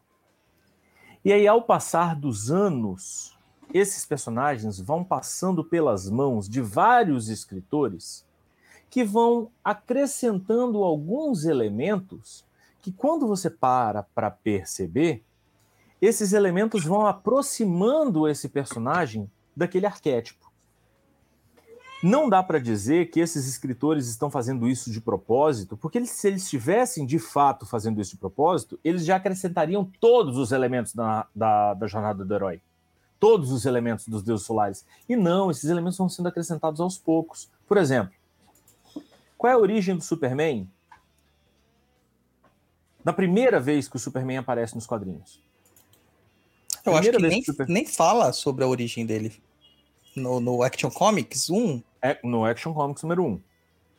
Como é que é, é apresentada a origem do Superman? Um planeta explode e o único sobrevivente dessa explosão vem para a Terra. Já começa assim: não existe Jorel, não existe Larael, não existe Kryptonianos, o planeta não tem nem nome. Tá? Então não existe esses pais dele lá. O planeta explode e o único sobrevivente desse planeta é um bebê que vem numa nave. Essa nave cai nos Estados Unidos E no quadrinho seguinte, esse bebê já está num laboratório sendo testado por cientistas que percebem que ele tem poderes. E no outro quadrinho, ele já está voando no céu de uniforme, com um S no peito. E essa é a origem do Superman. É uma alienígena que caiu na Terra e tem superpoderes. Quem será que colocou na, na, na, na aeronave? Aí esses elementos vão sendo acrescentados depois. Não, ele tem pais celestiais, Jorel e Larael, que são de um, de um outro plano de existência, lá do planeta Krypton, que manda ele para a Terra. E aqui na Terra ele é adotado por seres humanos, que são seres humanos que são pessoas simples, do interior, da roça, sabe? Que criam ele ali em contato com a terra, na fazenda. Pronto, você já incorporou aí dois elementos de todo deus solar ou de todo herói solar. Ele tem pais celestes e pais terrenos. Sim. Hércules é filho de Zeus, mas é adotado por Alcmena. Jesus é filho de Javé, mas é adotado por José e Maria. Sabe? Isso está presente na história do herói. O mago do tarô tem. Aliás, o louco do tarô tem o mago e a sacerdotisa como pais celestes, o imperador e a, a imperatriz e o imperador como pais terrenos. É, o mago é muito dionísico, né? Dionísio já é assim também, né? Então, quer dizer, isso já é um elemento da jornada do herói que vai sendo incorporado à figura do Superman. O Superman, como deus solar, ele vai morrer e ressuscitar quase 60 anos depois dele ser criado. E os caras que fizeram a morte e a ressurreição do Superman não estavam pensando em transformar ele num deus solar que morre e ressuscita. Estavam pensando assim: pô, o Superman nunca morreu, né? Todo, mundo morre nos quadrinhos. Ele podia fazer a morte do Superman e ia vender pra caralho esse gibi. E aí fizeram o gibi da morte do Superman e vendeu para um caralho. E aí você fala assim: eles estavam querendo fazer. Ah, não, mas aí depois tem que trazer o Superman de volta, porque ele é aquela marca, né? Aquele personagem que tem que existir para sempre. Inadvertidamente, eles acrescentaram um elemento fundamental à mitologia do Superman que está presente em todo o Deus Solar. Ele morre e ele ressuscita. O Renascimento. Inclusive, esses Como quadrinhos venderam pra caramba. Eu lembro que eu ficava desesperado na banca de jornal pra chegar a próxima edição. Foi Nossa, o, tenso. Do- o? Douglas ele virava ah, quase dono, né? De Hã? banca de jornal. O Douglas era quase dono de banca de jornal, de tanto gibi, de tanta coisa que ele comprava. Cara, deixa eu falar um negócio. Quando chegava uma coisa interessante na banca lá da minha cidade, o dono da banca ia levar lá em casa. É, bons tempos. É, E não sei aí- que cidade que era a sua. Se era uma cidade pequena, talvez coisa. Mas o Douglas viu uma banca, ah, para, para, para, para comprar, para, para. Enche o saco da mãe dele. A mãe dele vinha com uma porrada Não, de minha coisa. cidade era muito pequena. Tinha eu e um outro guri só que comprava gibi de herói. Eu sou da cidade de 20 mil habitantes. É. Sabe? Então, é, hoje nem existe banca de revista lá mais. Mas, assim, é, o que acontece é o seguinte: eu estou falando isso para falar da questão dos servidores. Eu acho que os personagens de quadrinhos são mais poderosos que servidores. Por causa quase- disso, sabe? Eles, eles vão se adequando aos arquétipos. Eles são, são divindades. É, seria mais ou menos aquela ideia que o, o próprio Neil Gaiman traz no Deuses Americanos, né? Dos novos deuses, aquela criação que a gente faz, né? É, Exatamente. a- E o Neil Gaiman é um- uma figura central na Pop Magic. Porque, por exemplo, é, eu passei algum tempo da minha vida. Nos últimos tempos, principalmente depois do mestrado, eu parei porque eu fiquei muito focado nessa figura do super-herói. Mas eu já fazia Pop Magic antes. E uma das coisas de Pop Magic que eu fazia era fazer rituais com os perpétuos de Sim. Sandman. Sim. E não Que deixa vai de ganhar Magic. série, né? Que vai ganhar série. É, nós estamos aí tremendo de expectativa. A Rafaela até colocou isso, que a- o objetivo seria criar novos deuses, mas de certa forma os deuses são criados, né, pela nossa mídia, pela nossa cultura. É, são criados ou são é, apresentados numa nova roupagem? Essa é que é a grande pergunta. É, sim, sim. Se você Tá. condicionar isso ao arquétipo, a uma estrutura já existente, pré-existente, você só muda a roupagem, né? É Agora, o acesso. objetivo da Pop Magic é o objetivo de qualquer magia, que é utilizar palavras, imagens e símbolos para produzir alteração de consciência. E o que, que você já conseguiu? Ah, O que, que você já conseguiu assim? Que você fala assim, puta, que da hora isso que. Fazendo com a Pop Magic mesmo. Que da hora isso. Foi uma experiência. eu só faço, ultimamente, eu só tenho feito magia com Pop Magic. É uma coisa, por exemplo, assim. é, Todas as vezes que eu me vejo numa situação complicada, numa situação difícil, que eu tenho que resolver, sabe, uma, uma coisa que eu tenho, uma pessoa com quem eu tenho que conversar, um- uma treta que eu preciso dar conta, eu me pergunto assim: o que, que o Superman faria? Você não saiu voando ainda, né, Caselli?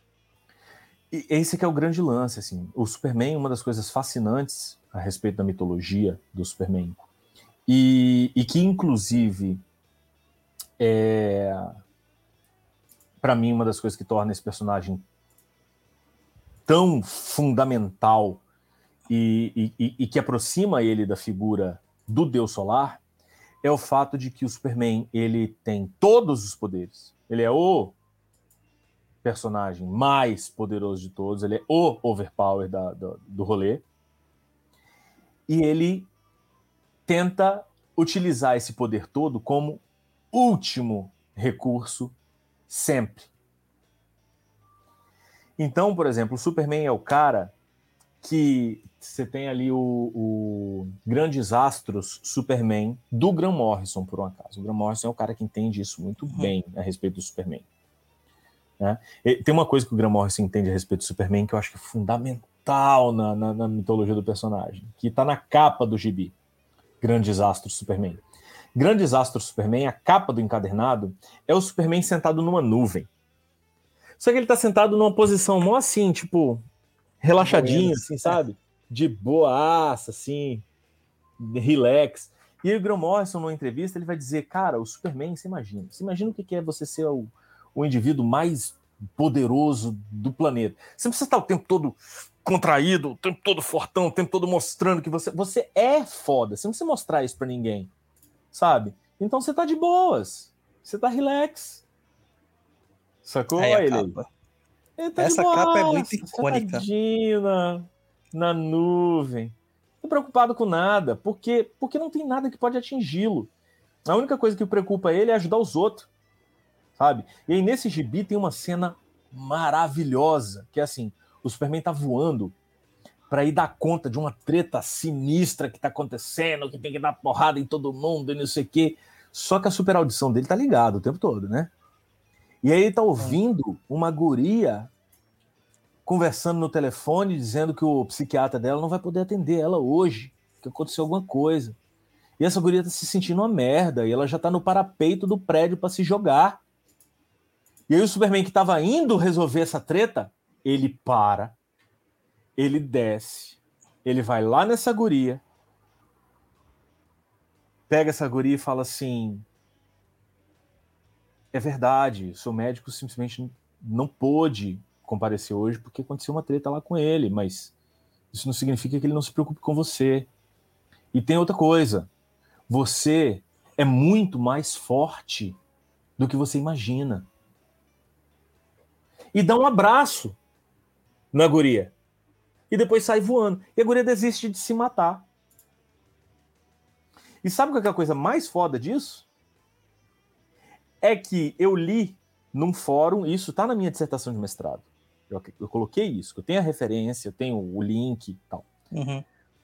Um relato de uma pessoa que estava pensando em se matar, leu esse gibi, leu essa cena específica e desistiu do suicídio. Graças ao Superman. Porque Poder quando o Superman falou para aquela guria, você é muito mais forte. Porra, é o Superman, brother, falando para você, você é muito mais forte do que você imagina. É, numa perspectiva Porra. religiosa, é a Nossa Senhora aparecendo em Fátima lá e dando as diretrizes diretas para as pessoas ali. É isso. É exatamente isso.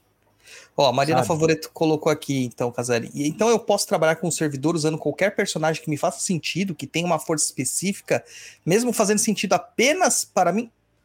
E eu acredito que acho que só tem que fazer sentido para ela, não deixa, ninguém. deixa, deixa, é, deixa essa pergunta aí, porque tem, é, tem níveis. Né? Espera aí um pouquinho. Vamos destrinchar um pouco. Eu posso trabalhar com um servidor usando qualquer personagem. Pera lá. Servidor é servidor, personagem é personagem. Por quê? Como eu falei, servidor é uma coisa pessoal. Tá?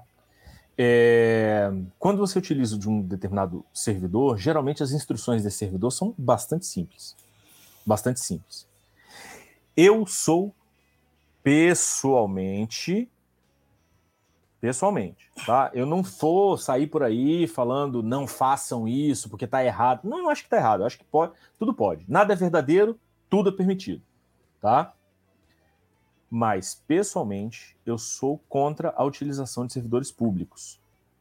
Eu não tô falando do cara que passou no concurso e trabalha na repartição, não. Tô falando do servidor público é aquele que é um servidor que foi criado por uma pessoa, mas disponibilizado para geral. Eu não gosto muito dessa perspectiva. Por quê? Porque para mim a técnica do servidor envolve você fazer o seu. Então não faz muito sentido para mim você usar um servidor que foi criado por outra pessoa. Percebe? É... Acaba virando meio que adoração. O servidor e, e, e um santo não faz muita diferença. Não. Inclusive as manifestações públicas de, de agradecimento, né? Virou Santo Expedito. É, é muito doido. Eu não posso falar nada, não, porque eu sou devoto de alguns santos católicos. Olha que doideira. Um santo que eu sou devoto é São Longuinho. Sempre que eu perco alguma coisa, eu peço para São Longuinho, eu sempre encontro, sempre dá certo. Mas aí então, deixa eu voltar para a pergunta da Mariana aqui. Posso trabalhar com servidor usando qualquer personagem. Então, servidor é servidor, personagem é personagem. Servidor é essa técnica de desenvolvimento de uma entidade que é pessoal, né, que é uma entidade que você inventou para dar conta de um negócio. Um personagem ele não é alguém que existe só para você. Um personagem ele tem uma história, ele tem uma mitologia. Quando você mexe com a mitologia desse personagem, você causa um distúrbio na força. Que foi, por exemplo, o que o Zack Snyder fez com todo o Sim. trabalho dele com personagens da DC. Por que, que, por exemplo, o primeiro filme do Superman é um filme tão polêmico? Né? Por que, que, na minha visão, eu considero que todo filme, to- todo fã do Superman deve repudiar aquele filme do Zack Snyder? Porque se você for considerar a mitologia do personagem, aquele não é o Superman. O Superman não deixaria o pai dele morrer só para não revelar a identidade. O Superman não faria isso. Ele ia dar um jeito de salvar o pai. Ele ia dar um jeito. Ah, não, vou deixar meu pai morrer porque eu não posso revelar quem eu sou. O Superman não iria pegar o vilão, ia descer a porrada nele, destruindo metade da cidade. Sem se importar com as vidas perdidas nessa destruição. O Superman não ia quebrar o pescoço do vilão no final. O Superman não é isso. Entende?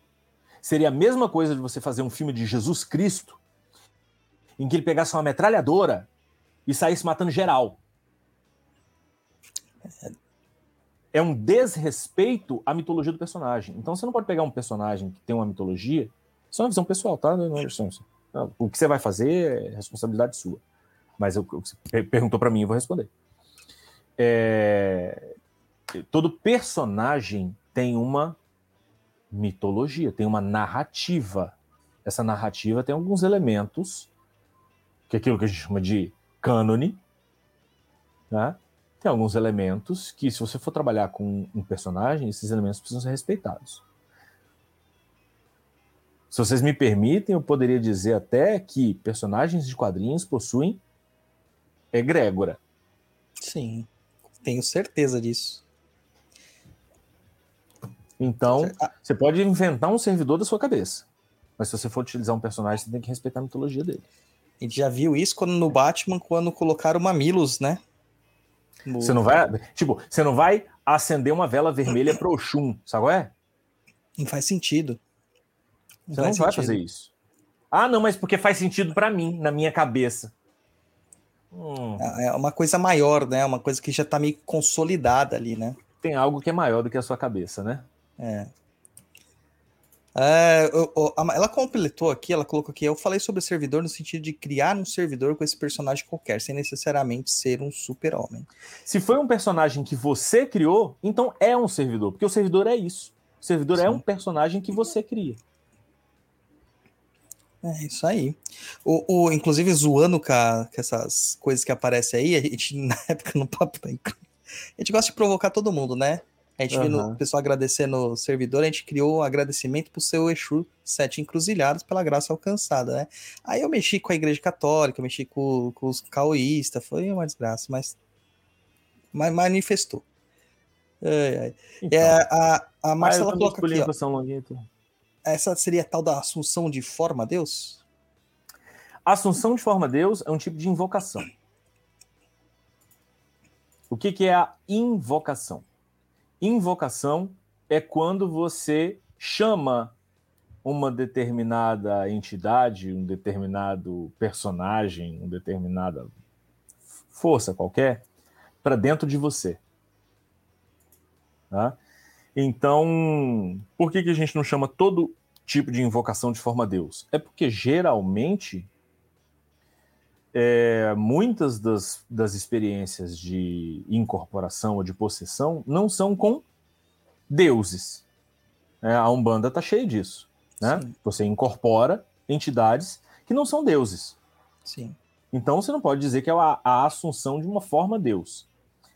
A assunção de uma forma Deus, basicamente, é quando você incorpora a divindade, que é mais ou menos o que acontece no candomblé. No candomblé tem muito isso. A pessoa incorpora o orixá. O que que é a incorporação do orixá que acontece no candomblé? Dá para chamar de assunção de forma Deus? Tranquilamente. Eu, pelo menos, nunca vi na Umbanda. Tem incorporação do, do orixá? algumas umbandas têm. É que a umbanda é muito plural, né? Não dá pra falar Sim. assim, não tem, mas É, as que em eu algumas frequentei, não tinha. o Eu fui tem. na Umbanda. Ah, legal. Mas na Molocô tem. O Molocô tem é, algumas umbandas Hum. mais, mais assim, tradicionais, É. com uma pegada né, mais africana também tem. Então, eu Mas nunca a- frequentei essas. Mas, então, assim, quando a sua, a, a sua invocação é de uma divindade, o que você está fazendo é a assunção de uma forma a Deus. É simples assim. Se você chamou a entidade para dentro de você, é invocação. Se você chamou a entidade na tua frente, é evocação. Evocação. Evocação, isso aí. E aí, É pra galera aprender, pra aprender Pop Magic, Casélio, o que, que ela tem que fazer? Só não me diga que aquele manual do Grant Morrison é só o que existe, cara. Porque aquilo ali é muito pouco, cara. Muito pouco. O que, que ela tem que fazer? Então, é, olha só, é, a gente precisa primeiro entender, então, que é, Pop Magic é uma derivação de magia do caos. Como que Pop Magic é uma derivação de magia do caos? Depois dos trabalhos do Crowley e do Spare, veio uma galera no final da década de 70 para cá que pegou é, essas compreensões que o e o Spare trouxeram e usaram essas compreensões para revelar aquilo que existe de essencial, de fundamental e de comum a toda magia. Quando você entende essa estrutura fundamental da magia, a escolha dos elementos da sua magia é uma escolha absolutamente arbitrária e que vai atender a critérios estéticos. Significa dizer, você vai adotar na sua prática mágica aquilo que você achar mais legal e divertido. E vai fazer o mesmo efeito. Então, é, o que, que você faz para se aprofundar em Pop Magic? A primeira dica é você se aprofundar em Magia do Caos. É você ler o Liber Nu e Psiconauta, do Peter Carroll, foi publicado no Brasil pela editora Penumbra. Isso. Você pode agora, inclusive, apoiar um projeto no Catarse que está rolando nesse momento, que é o projeto do Phil Heine, da Oficina Palimpsestos, a mesma Oficina Palimpsestos que trouxe para o Brasil as obras reunidas do Austin Osman Spare, é um tijolão de mais de 800 páginas que ficou maravilhoso. Então eles já provaram que eles são fodas e eles estão trazendo quase. É, eles estão trazendo agora as obras reunidas do Phil Heine. Quem é o Phil Heine? O Phil Heine é um dos caras que está pensando magia desde essa perspectiva da magia do caos, que é uma perspectiva plural, tentando entender o que, que existe por trás do, dos, do, dos véus, né, por trás da, da, da parafernália toda.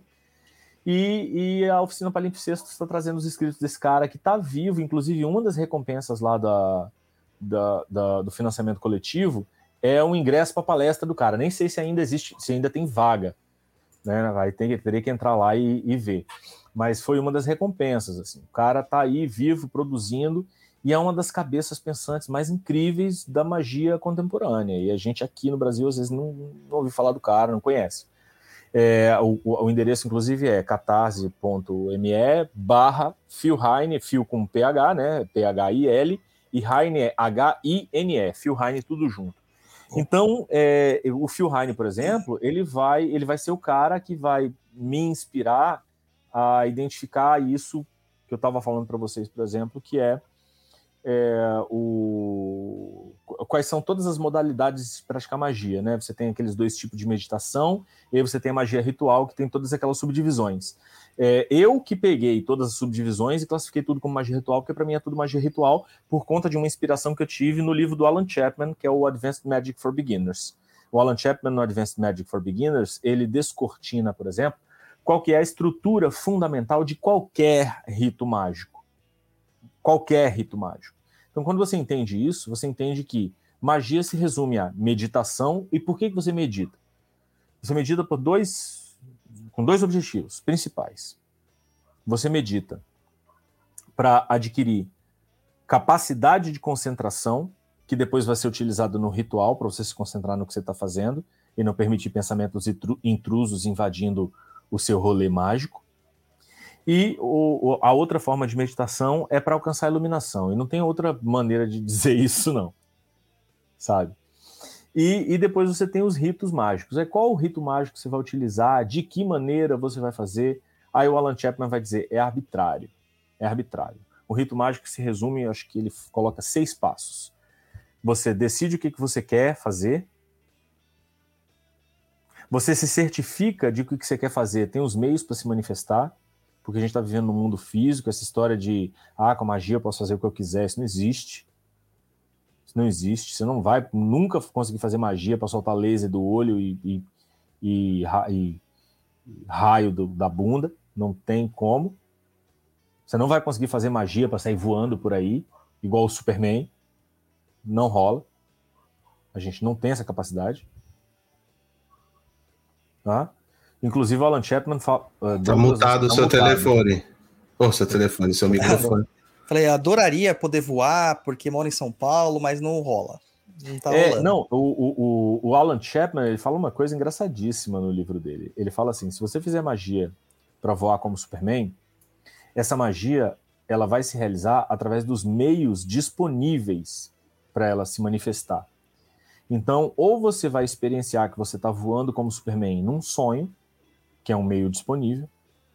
Ou você pode estar fantasiado de Superman na festa fantasia da empresa, alguém esbarra em você, você cai da janela do 15º andar. Você vai voar como Superman por alguns segundos. É, Sabe? esse é o então, Luiz. Esse é o Luiz. Esse é, com certeza aconteceria com o Luiz. Então você decide o que você quer, se certifica de o que, que você quer que se realize, tem os meios para se manifestar, e aí você escolhe um ritual. Esse terceiro passo é inteiramente a vida. Qual é o ritual que eu vou escolher? Aquele que você achar que é mais divertido. É estético o bagulho. Aí vem o quarto passo. O quarto passo é um dos mais importantes, que é você tem que se certificar que aquele ritual que você escolheu representa exatamente aquilo que você quer que se realize. Porque essa que é a, o, o que acontece na magia. Quando você opera o rito mágico, você tem a certeza que aquilo que você deseja já aconteceu. Em algum lugar no futuro. O Graham Morrison nos Invisíveis apresenta uma compreensão que é muito interessante, que é uma das possibilidades da física. Né? A física contemporânea apresenta para a gente duas possibilidades. A primeira possibilidade é aquela que a Marvel está fazendo no cinema, que é a questão do multiverso. Sim. Que vai dizer o quê? Cada pequenininha decisão que você toma no, no seu dia a dia cria todo um universo. Né?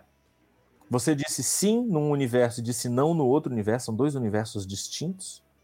E você existe, uma versão de você existe em cada um desses universos. Ou seja, existem infinitas versões de você a partir de todas os, as bifurcações que você encarou na sua vida.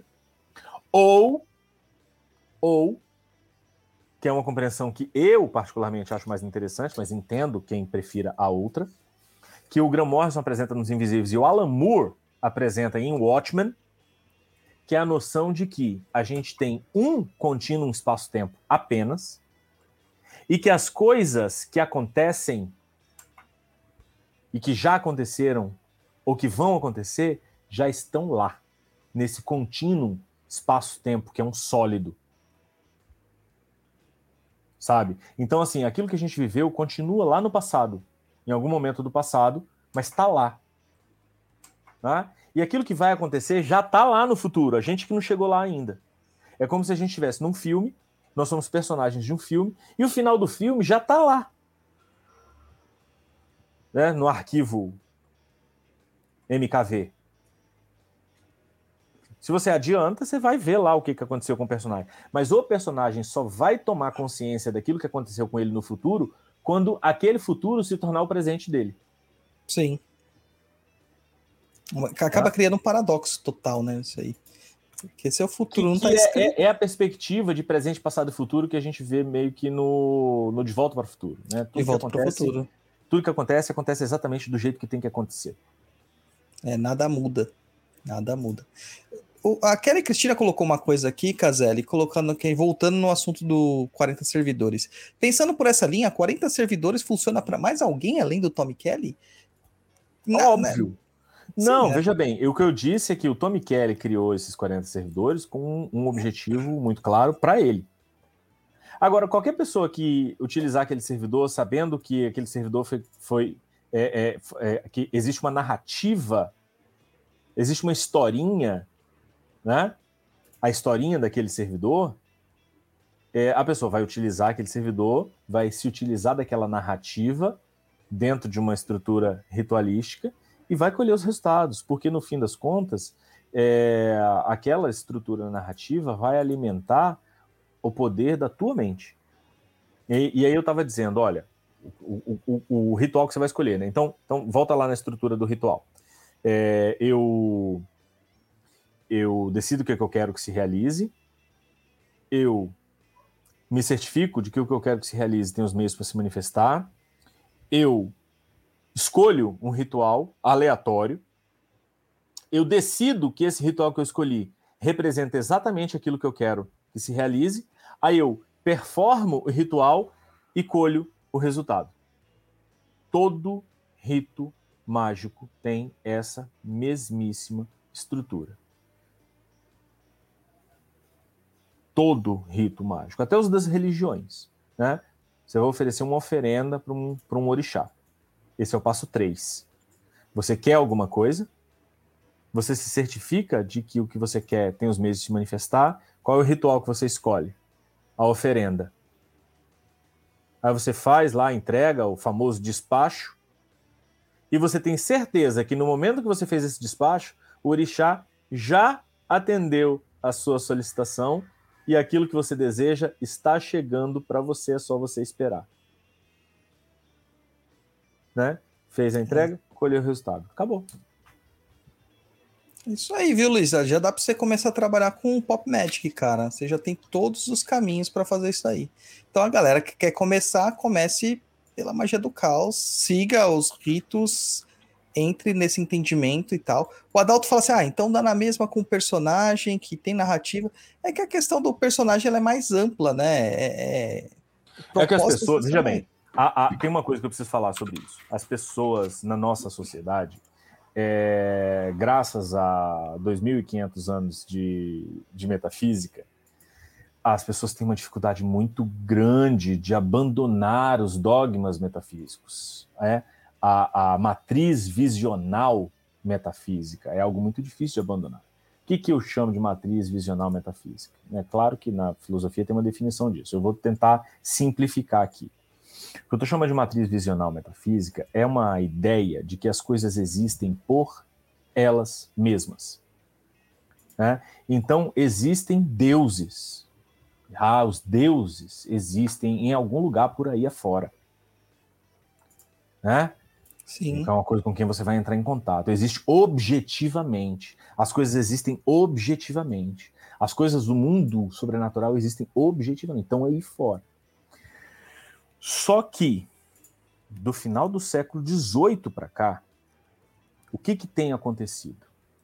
O que tem acontecido é o processo que o Max Weber vai chamar de desencantamento do mundo. Sim. As pessoas ganharam o direito de se declarar ateias. E o que, que representa isso? O que representa é que a nossa definição de realidade no século XX mudou. Tá? Mudou de maneira que a gente hoje tem como definição mais ou menos o que o Philip Dick fala num texto que ele escreveu no final da década de 70, que se chama How to Build a Universe That Doesn't Fall Apart Two Days Later. Na tradução livre seria algo do tipo Como construir um universo que não desmorone dois dias depois. E a frase que o Philip Dick usa nesse texto é: realidade é aquilo que, quando você deixa de acreditar, não vai embora. E é curioso, porque quando a gente lida com todas as mitologias do planeta, e elas, na perspectiva dogmática, são autoexcludentes, né? ou você acredita no Deus cristão, ou você acredita nos deuses nórdicos, ou você acredita nos orixás. Não dá para acreditar numa coisa e na outra, né? como se tivesse duas dezenas de bilhões de deuses no universo para a gente escolher. Né? A perspectiva metafísica complica as coisas quando a gente entende que tem um monte de gente falando coisas diferentes, que é aquilo que eu falei lá no começo, né? Ou tá todo mundo certo, ou tá todo mundo errado. E a perspectiva metafísica cria alguns problemas muito doidos, que é um problema que reza a lenda, que é um problema que realmente aconteceu, Inclusive, o Bernard, é, Bernard Cromwell, Cromwell, Cornwell, Bernard Cornwell, na, na série de livros dele, é, As Crônicas Saxônicas, ele narra essa, esse, essa passagem que teria acontecido entre é, os nórdicos e um rei cristão da, da, da, da, da região da Inglaterra, né, antes de ser Inglaterra, lá o, um dos reis do, daqueles reinos que vão Sim. se transformar na Inglaterra depois, né? O rei saxão. E o Bernard Cornwell narra isso nos livros dele. Aquela série Vikings vai contar uma versão dessa história também, que foi o seguinte: os vikings chegaram, então, naquela região da Inglaterra, começaram a invadir, começaram a matar todo mundo. Os saxões começaram a se defender daquela invasão e de repente eles chegaram naquele impasse, né? Olha, se a gente continuar essa guerra, vai morrer muita gente dos dois lados, então chegou a hora da gente sentar para negociar. E a perspectiva nórdica era uma perspectiva mais fenomenológica, se a gente pode dizer isso, né? Sim. É, correndo o risco de ser anacrônico, mas o que os nórdicos estavam dizendo é o seguinte: olha, você tem o seu deus, nós temos os nossos deuses, e os nossos deuses estão brigando para ver quem é o mais foda. Entendeu? Quem ganhar, ganhou. Só que o cristão ele tem uma outra perspectiva já lá por volta do século do século X, né? Onde está acontecendo isso. É, já tem ali toda a filosofia agostiniana, né? todo já com o concílio de Nicéia já aconteceu há mais de 500 anos, né? E aí o, o rei saxão, que é cristão, vira para essa galera e fala assim, para os vikings, e fala assim: não, senhor, Deus só existe um. que é o Deus cristão. Esses deuses de vocês são falsos deuses. Na verdade, esses deuses nem existem. Estão depositando fé em coisa que não existe. Olha a perspectiva metafísica aí. Ou existe ou não existe. Que é aquilo que o Crowley vai falar depois. Olha, isso aí é irrelevante.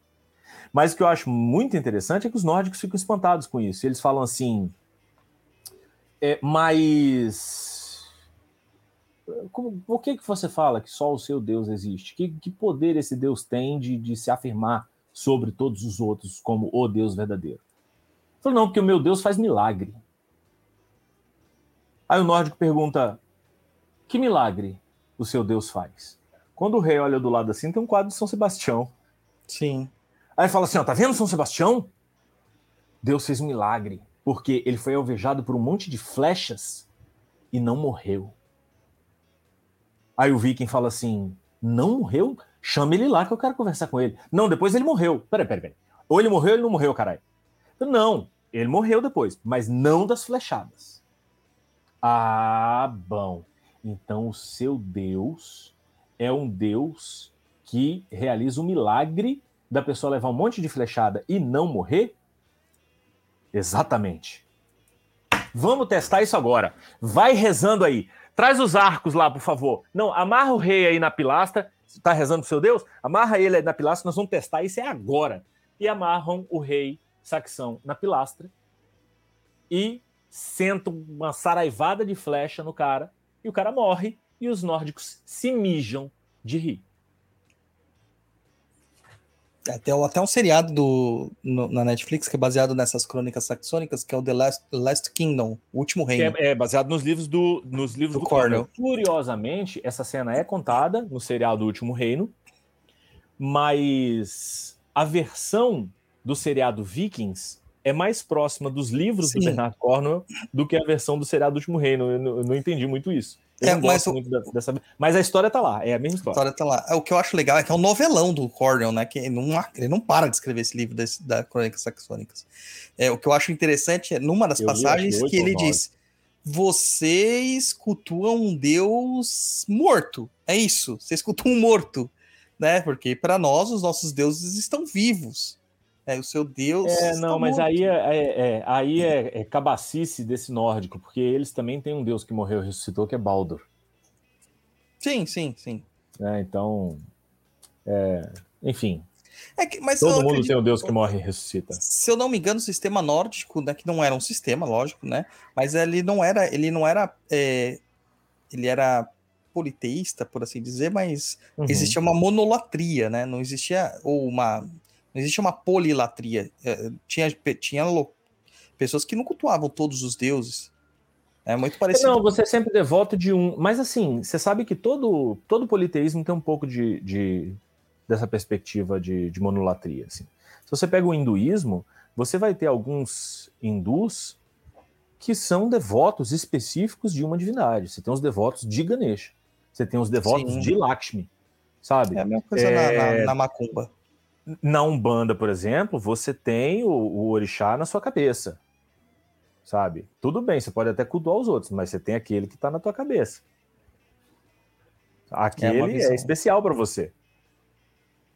Sabe? Então, É, mas Não sei é muito. É, é, é- é difícil a pessoa desassociar depois de tantos anos de lavagem cerebral é, dessa, desse sistema mítico, né? Funcional. Se cria- eu gostaria se de saber por que, que a Dona Otília não gostou de mim. Donotila.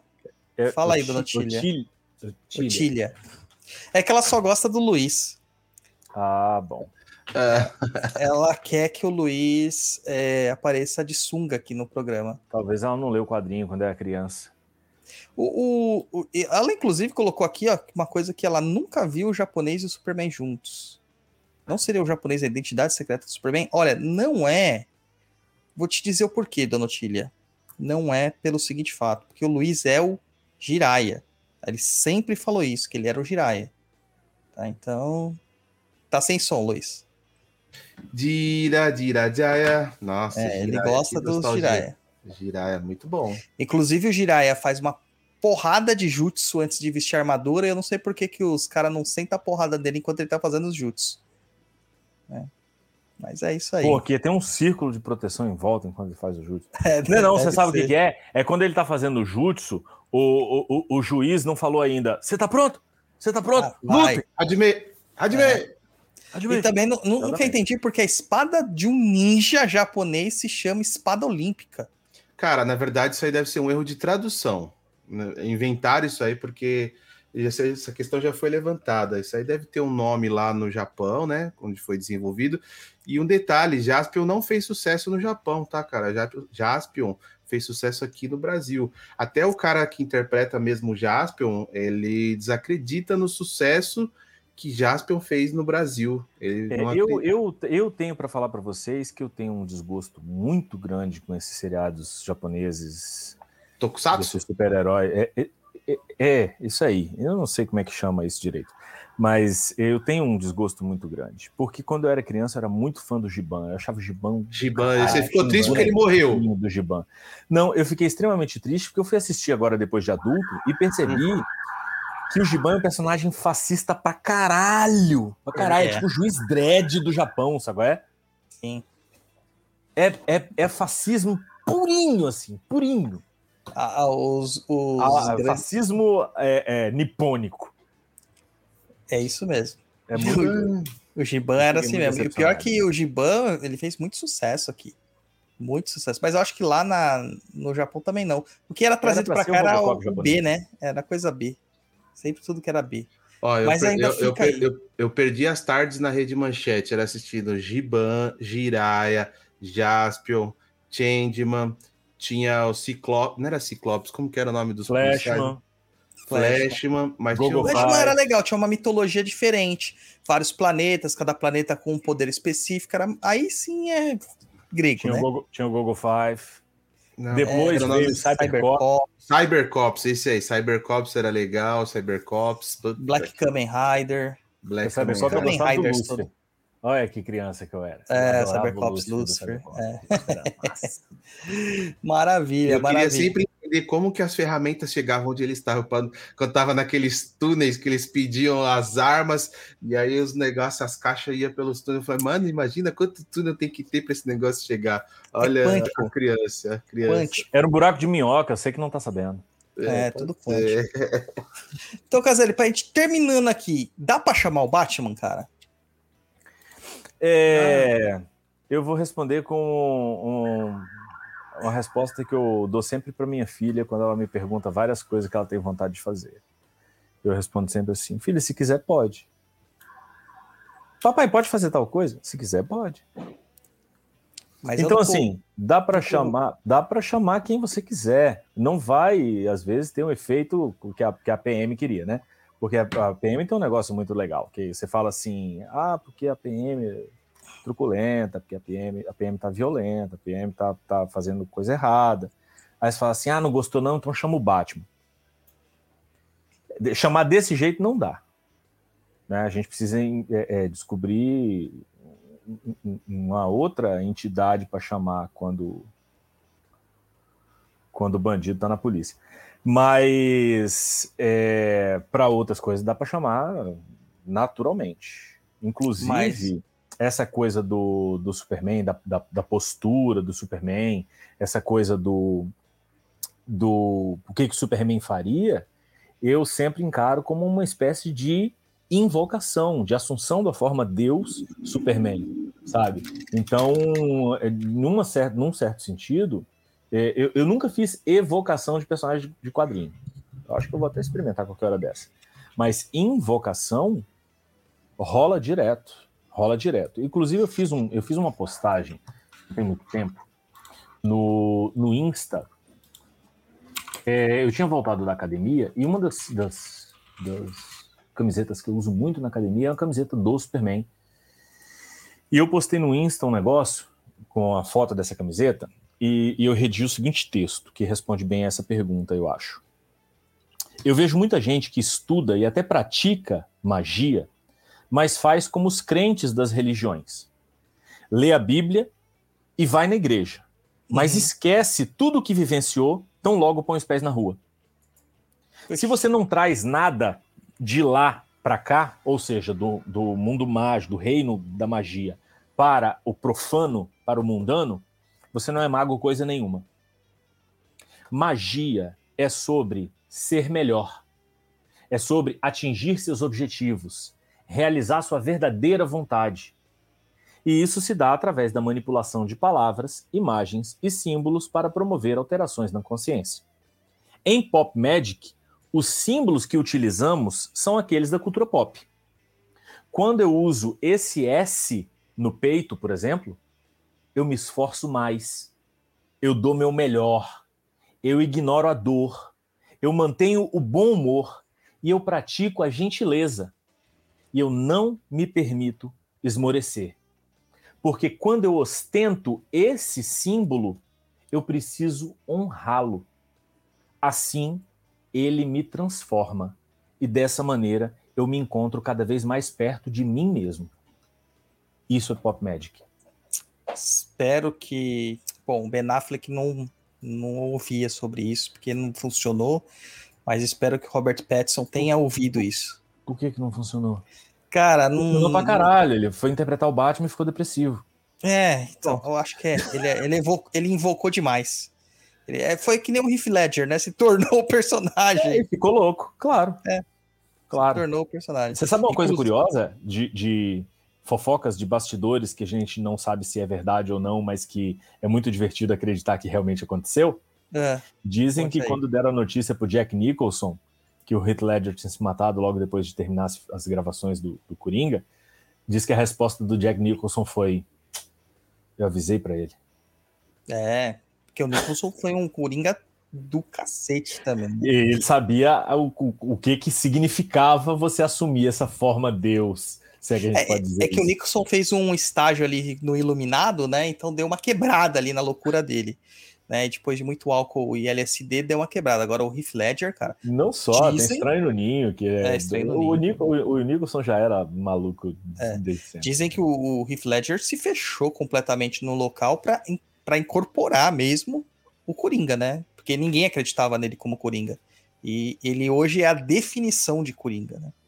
É bem complicado isso. Ni- Assim como ninguém acredita no Robert Pattinson como Batman e estamos pagando para ver. Cara, você sabe que eu vi uma foto da Zoe, da Zoe né, com o, com o Mulher Gato, Krasinski, Krasinski, e ele, assim, já personificado como detetive, né, porque é uma versão muito específica do Batman, assim, eles lateralmente, e o pessoal comparou com as outras Mulheres Gato e os Batmans.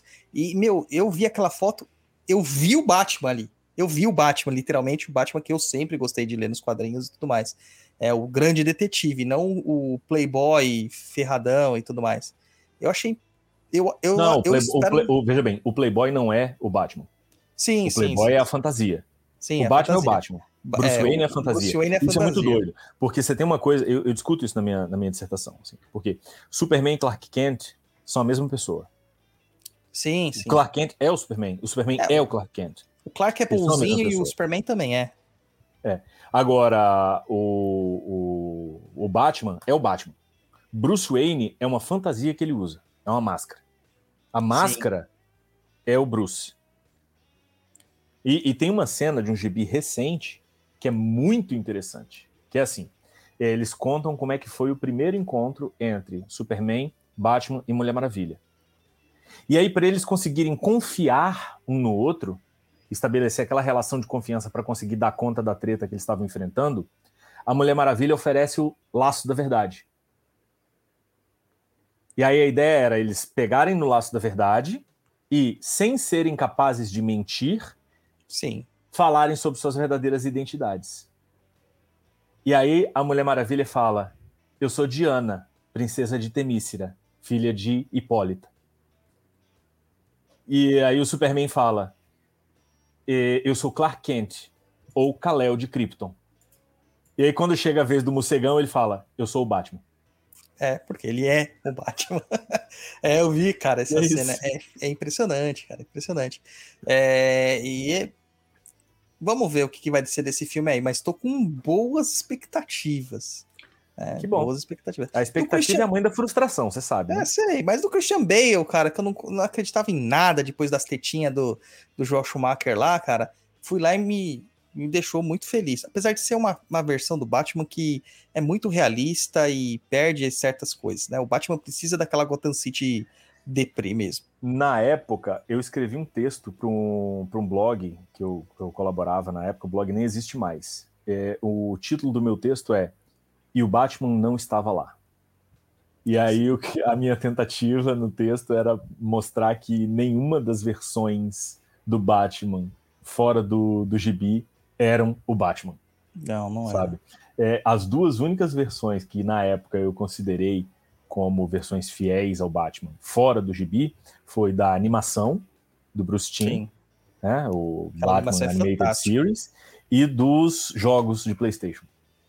Ah, dos Arkham Series, é, lá, Arkham né? Asylum, Arkham City e o Arkham Knight depois, né? É, é esses jogos são, são fantásticos. Mas hoje, não sei, eu acho que o Batman, ele, ele é o único personagem de quadrinhos que permite isso, assim. É, são, é, você pode criar versões completamente distintas e ainda assim vão ser o mesmo personagem. Sim, Isso é muito doido. Muito doido. Você pegar o do Adam West não tem nada a ver com o que a gente espera. E o pessoal associa Batman, é o Batman, é o Batman.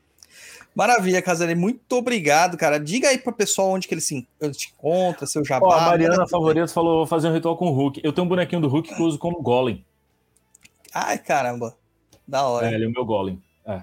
Assim como eu tenho um boneco do Thor, que teve uma, uma, época que eu pintei o cabelo dele de preto e a pele de marrom e botei ele no altar e chamava de Xangô.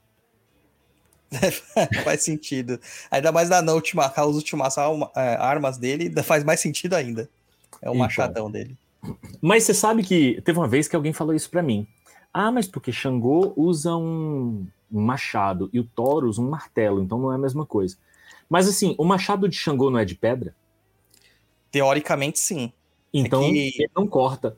Não, ele só. Ele é uma arma de concussão. Então, ele tá sim. mais para marreta do que para machado. Exatamente. É que a versão modernizada de Xangô agora ele usa é, lâmina de aço cortada na, no laser, né? Então é outra história, né? É, porque metal é de Ogum, né? Metal é de Ogum. Mas a, e Xangô é o regente das pedras, das pedreiras, né? Então todas as coisas que ele faz é de, é de pedra. Isso então uma... não tem tanta diferença entre o machado de Xangô e o martelo de Thor, não. São armas de concussão mais do que de corte. Sim. O, o Machado, na verdade, ele um era. para defender meus, meus negócios. Rapaz. Não, mas o Machado, na verdade, ele era mais um, mais uma ferramenta do que como uma arma mesmo. Quem acabou, acabou usando muito como arma foi os, nos, os índios nativos americanos como arma mesmo, mas depois deles descobrirem a metalurgia, antes era pedra, era na porrada, né? Os nossos indígenas usam machadinhas de pedra, é, e na própria África também era pedra, não tem sentido isso. É porrada, porradaria mesmo. É que os vikings já de um outro contexto e eles tinham o controle da metalurgia. O que na África, ali na região da Nigéria, só acontecia ali com as vilas que eram. Com, é, tinham um comércio com Ilha e Fé, é onde Ogum mandava, né? Então uhum. tem, tem essas questões. É, é a religião contando a história da tecnologia dos povos. Mas maravilha. Manda aí, fala sobre o seu livro, fala o Instagram, fala as outras mídias que o pessoal pode te encontrar. Eu falei, de um, eu falei de um livro que é esse meu aqui, né? O que é derivado da minha dissertação, Mito e Sagrado nas Histórias em Quadrinhos. Depois você fala lá o que você achou, que eu estou curioso para saber Beleza. a sua opinião. E eu tenho um outro livro que eu acho que pode interessar para a galera do, do canal, para a galera da, né, que está interessado pelo assunto, que é um livrinho que eu escrevi chamado Ideias sobre Deus. Esse é um livro didático, é um guia introdutório à filosofia da religião. Então aqui Maravilha. eu falo sobre alguns dos principais pensadores da filosofia ocidental, o que, que eles, qual é o posicionamento deles a respeito de Deus, do sagrado e da religião. Inclusive Fausto Ramos do canal Caosofia fez uma resenha desse livro lá no canal dele, quem quiser assistir para ver se se interessa mesmo. É, curiosamente, o meu Insta é, recentemente foi hackeado o pessoal invadiu minha conta e estava vendendo coisa lá. Acho que no começo da, da live a gente falou disso. Quem chegou depois é, é, tá sabendo agora. Mas eu consegui recuperar, então agora eu tô com a minha conta de volta. Minha conta é Felipe Caselli, tudo junto. Felipe Caselli. Caselli desse jeitinho que tá escrito aqui no, cadê? no cantinho de cá e, e Felipe F-A-L-I-P é normal, tudo junto, Felipe Caselli. Agora eu tenho uma outra conta que eu criei agora, que é Felipe.caselli, porque eu achei que eu não ia recuperar minha conta. E tem a conta do Instagram Magia do Caos, sou eu também. Então, quem quiser chegar junto lá na conta Magia do Caos. E aí, assim, vai lá no Instagram, me, pode me procurar no Facebook também, Felipe Caselli no Facebook.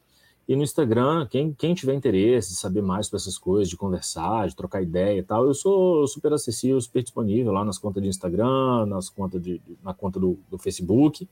E tiver interesse de adquirir algum dos meus livros, pode falar diretamente comigo, envio para qualquer lugar do Brasil.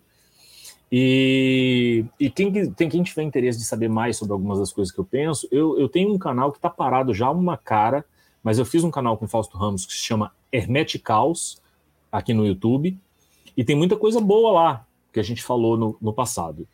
Temos planos para voltar, mas a gente ainda não ajeitou como é que são as, as, as agendas para conciliar.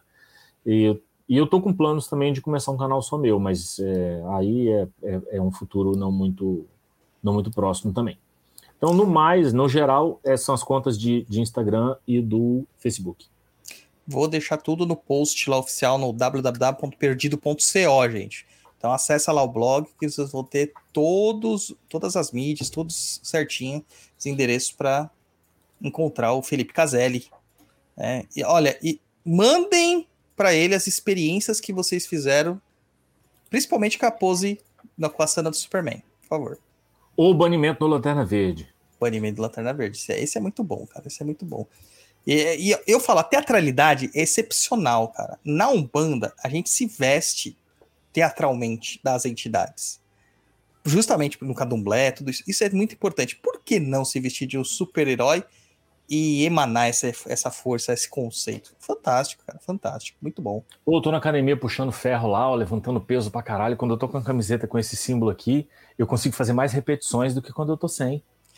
Olha que eu, eu vou tentar um pra ir contra a procrastinação, viu? Porque tá difícil. Tá difícil. Depois dessa pandemia, então, meu Deus, só sofá para, e. Para de ser preguiçoso, Douglas. Para de ser preguiçoso.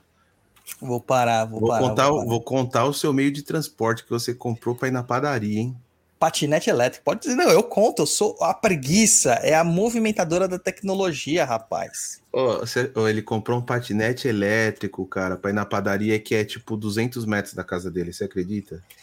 É, então, mas daí eu nem vou japonês. Daí eu peço no rap, no rap que é mais fácil. Olha, esse é o cúmulo da preguiça. carregar a bateria, cara. É o cúmulo da preguiça, meu pai do céu, meu pai amado. Ai, tá tenso. Mas a gente entra lá, a gente chega lá, ó, a Mariana falando aqui, ó, super interessante. Adorei o programa de hoje, obrigado por me responder. Marcela Abreu, também adorei, Mariana. A Renata Belo falou: Eu só faço a pose da Mulher Maravilha. Tem essa também. A pose da Mulher Maravilha também produz bons resultados. Joga, a galera aí, joga no Google pose do Superman, pose da Mulher Maravilha. Vocês vão encontrar a galera que, que pratica isso. Sabe? É, isso existe. Eu, sabe aquela da Linda Blair, a versão que ela girava em torno dela mesmo? Já vi a Renata assim, cara, girando sem parar no próprio eixo e até cair. Mas a entidade era outra, esse negócio de girar aí, né? É, não sei quem que virou lá, não, mas que ela girou pra caramba, ela girou. Ai, maravilha, Caselli. Fala aí, Luiz, dá seus tchauz. Bom, primeiro agradecer aí o Caselli, obrigado por aceitar o convite aí nosso aí de participar. Eu que agradecer todo mundo que ficou até agora aí ouvindo a gente ao vivo, quem vai ouvir aí numa próxima oportunidade, Spotify, no Deezer e todos os outros players aí do mercado. É, os nossos apoiadores, né, que ajudam a gente a manter esse programa no ar. E, enfim, todo mundo, obrigado aí, gente. Sextou, sexta-feira, dia 18 de fevereiro de 2022. Muito obrigado a todos. E é isso. É isso aí. Muito obrigado, Casera. Obrigado a todo mundo que ficou aí ouvindo a gente. Não se esqueça, www.perdido.co, sem o M no final, onde vocês vão encontrar todos os links agradecido aí para todo mundo que ficou com a gente e, e até a próxima.